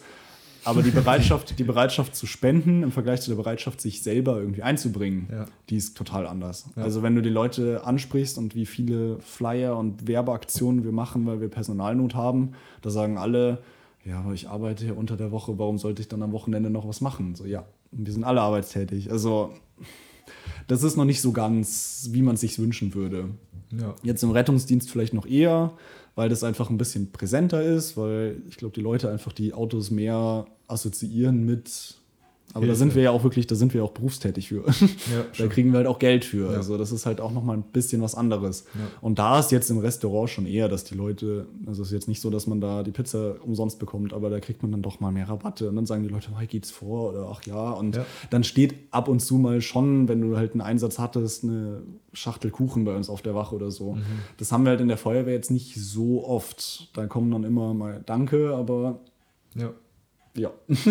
Aber ist doch schön, dass es dann trotzdem irgendwie Leute gibt, die sich das dann total also zu Herzen nehmen. Wir hatten jetzt letztens dann irgendwie, dass nach einem Einsatz da zwei Träger Spezi und Wasser vor der Feuerwehr standen und halt einfach nur so ein Ja, danke, dass ihr da seid. Also sowas, das sind halt so kleine Gesten, die halt einfach irgendwie ja. zeigen, dass es doch ein schönes Miteinander ja. ist. Also. Ich meine, ich glaube, die wenigsten würden sich so ein ähm, so einen Umgang jetzt wünschen wie in den Staaten, aber halt solche Sachen, ja. solche kleine Aufmerksamkeiten. Ja, das ist schon immer, was, was Da merkt man halt schon, ja. ah, nice. Das ja. ist ja schon mal ganz nett. Ähm, hast du noch irgendwas anzumerken? Ich, ich habe soweit nichts mehr.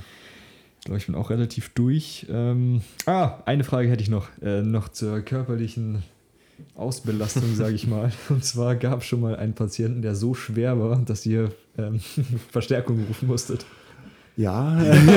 dann so mit dem Heli also rausziehen mit der Winde. Ähm, ja, also unsere Tragen im Rettungsdienst sind, glaube ich, auf 200 Kilo ausgelegt. Ich glaube, sowas. Mhm. Ja, in Massephase dann wird es nichts 250, also so um den Dreh. Ja. Und alles, alles was äh, höher ist, dann gibt es dann einen speziellen Schwerlastrettungswagen. Der hat einfach eine andere Trage, die ist breiter, der ist ein bisschen besser ausgestattet. Das ist immer liebevoll der Fetti-Retter genannt, aber ähm, der ist schon, der ist schon regelmäßig unterwegs, sagen wir mal so. Und ja, es gibt genug Einsätze, wo du dir dann denkst, okay, wie kriege ich jetzt besagten Patienten aus dem dritten Stock irgendwie nach unten und da darf dann mal die Feuerwehr mit der Drehleiter helfen, weil du mhm. halt irgendwie übers Fenster raus musst, weil das Treppenhaus kannst du vergessen. Uh. Und also ich habe jetzt zum Beispiel auf Facebook von der Feuerwehr Hamburg gesehen, dass sie jetzt einen Patienten mit Kran aus der Wohnung rausheben mussten. Und da würde ich mir dann halt schon, ich meine, jeder ist in gewisser Weise für verantwortlich Gesundheit. für sich selbst, aber da wäre bei mir halt dann schon die klar, das ist dann schon ein Gewicht, wo man jetzt nicht sagt, jetzt setze ich mich mal auf den Arsch und mache ein Jahr lang ein bisschen mehr Workouts, aber puh, da wäre für mich selber schon das Selbstwertgefühl sehr weit. Und ja, wo ja, ich dann sagen müsste, wenn es mal wirklich so weit ist, oder es gibt, man hört ja immer wieder Geschichten, dass manche irgendwie im Zoo ins CT müssen, weil die zu groß oh, vom shit. Umfang her sind, um im Krankenhaus ins CT zu müssen. Und ich sage, da würde ich für mich selbst einfach schon sagen, sorry, Ja. das, jetzt muss ich irgendwas Ich glaube, machen. ich glaube, es ist Also- einfach aber auch schwierig, wenn du, wenn es mal so weit ist, glaube ich, ist es Ja. unglaublich schwierig, das Umzukehren, allein ja. mental und allein klar, äh, klar. körperlich das umzusetzen. Da muss man sich halt einfach Nein, Hilfe klar, suchen. Eben, Äh, aber und, ähm, da würde ich mir dann halt irgendwie für mich selber wahrscheinlich was anderes sagen. Ja. Aber wir haben doch dann regelmäßig Einsätze, wo wir, Patient, wo wir vor Patienten stehen und so denken, das wird anstrengend. Also jetzt nicht so, dass man sagt, unmöglich, aber puh, und wir haben dann auch ein paar Kollegen und Kolleginnen, wo du dir auch so denkst, Ja, die, ich, ich frage mich immer, die, da muss dann die Tragehilfe mitkommen. Also, die Kranpatienten, die müssen ja dann auch schon länger ihre Wohnung einfach nicht ja, die verlassen sind dann haben. seit Die, Jahren irgendwie nicht mehr aufgestanden oder das so. ist krass. Also, naja, Naja, ähm, aber dann hat man sein Workout ja wenigstens für den Tag gemacht. ganz man genau, dann- hat man ja, seine schon Tonne jemand runtergetragen vom hat. Kreuzheben Genau. in einem Einsatz schon, äh, schon drin in sein Volumen. Ja, ich würde sagen, wir haben es für heute. Würde ich auch sagen, es war ein richtig geiles Gespräch, richtig geile Folge. Vielen Dank, dass du da warst. Ja, nicht zu danken. Ich hoffe, es ge gefällt euch und den Zuschauern. Ja, uns- haben einiges gelernt über das Rettungswesen. Und wenn sie Lust und Laune haben, sind sie natürlich, würde ich mal für alle Feuerwehren und Wasserwachten und Rettungsdienstler sprechen, dass sie überall willkommen sind, wenn sie mal reinschnuppern wollen. So schaut's aus. Ähm, dann würde ich sagen, Jungs und Mädels, haut rein. Jo, teilt uns noch schön und folgt uns auf Spotify, auf Apple Podcasts könnt ihr uns bewerten und den ganzen Schnickschnack wisst ihr ja bereits. Erzählt Freunden davon. Genau. Und ja, bleibt stabil. Bleibt stabil. Peace.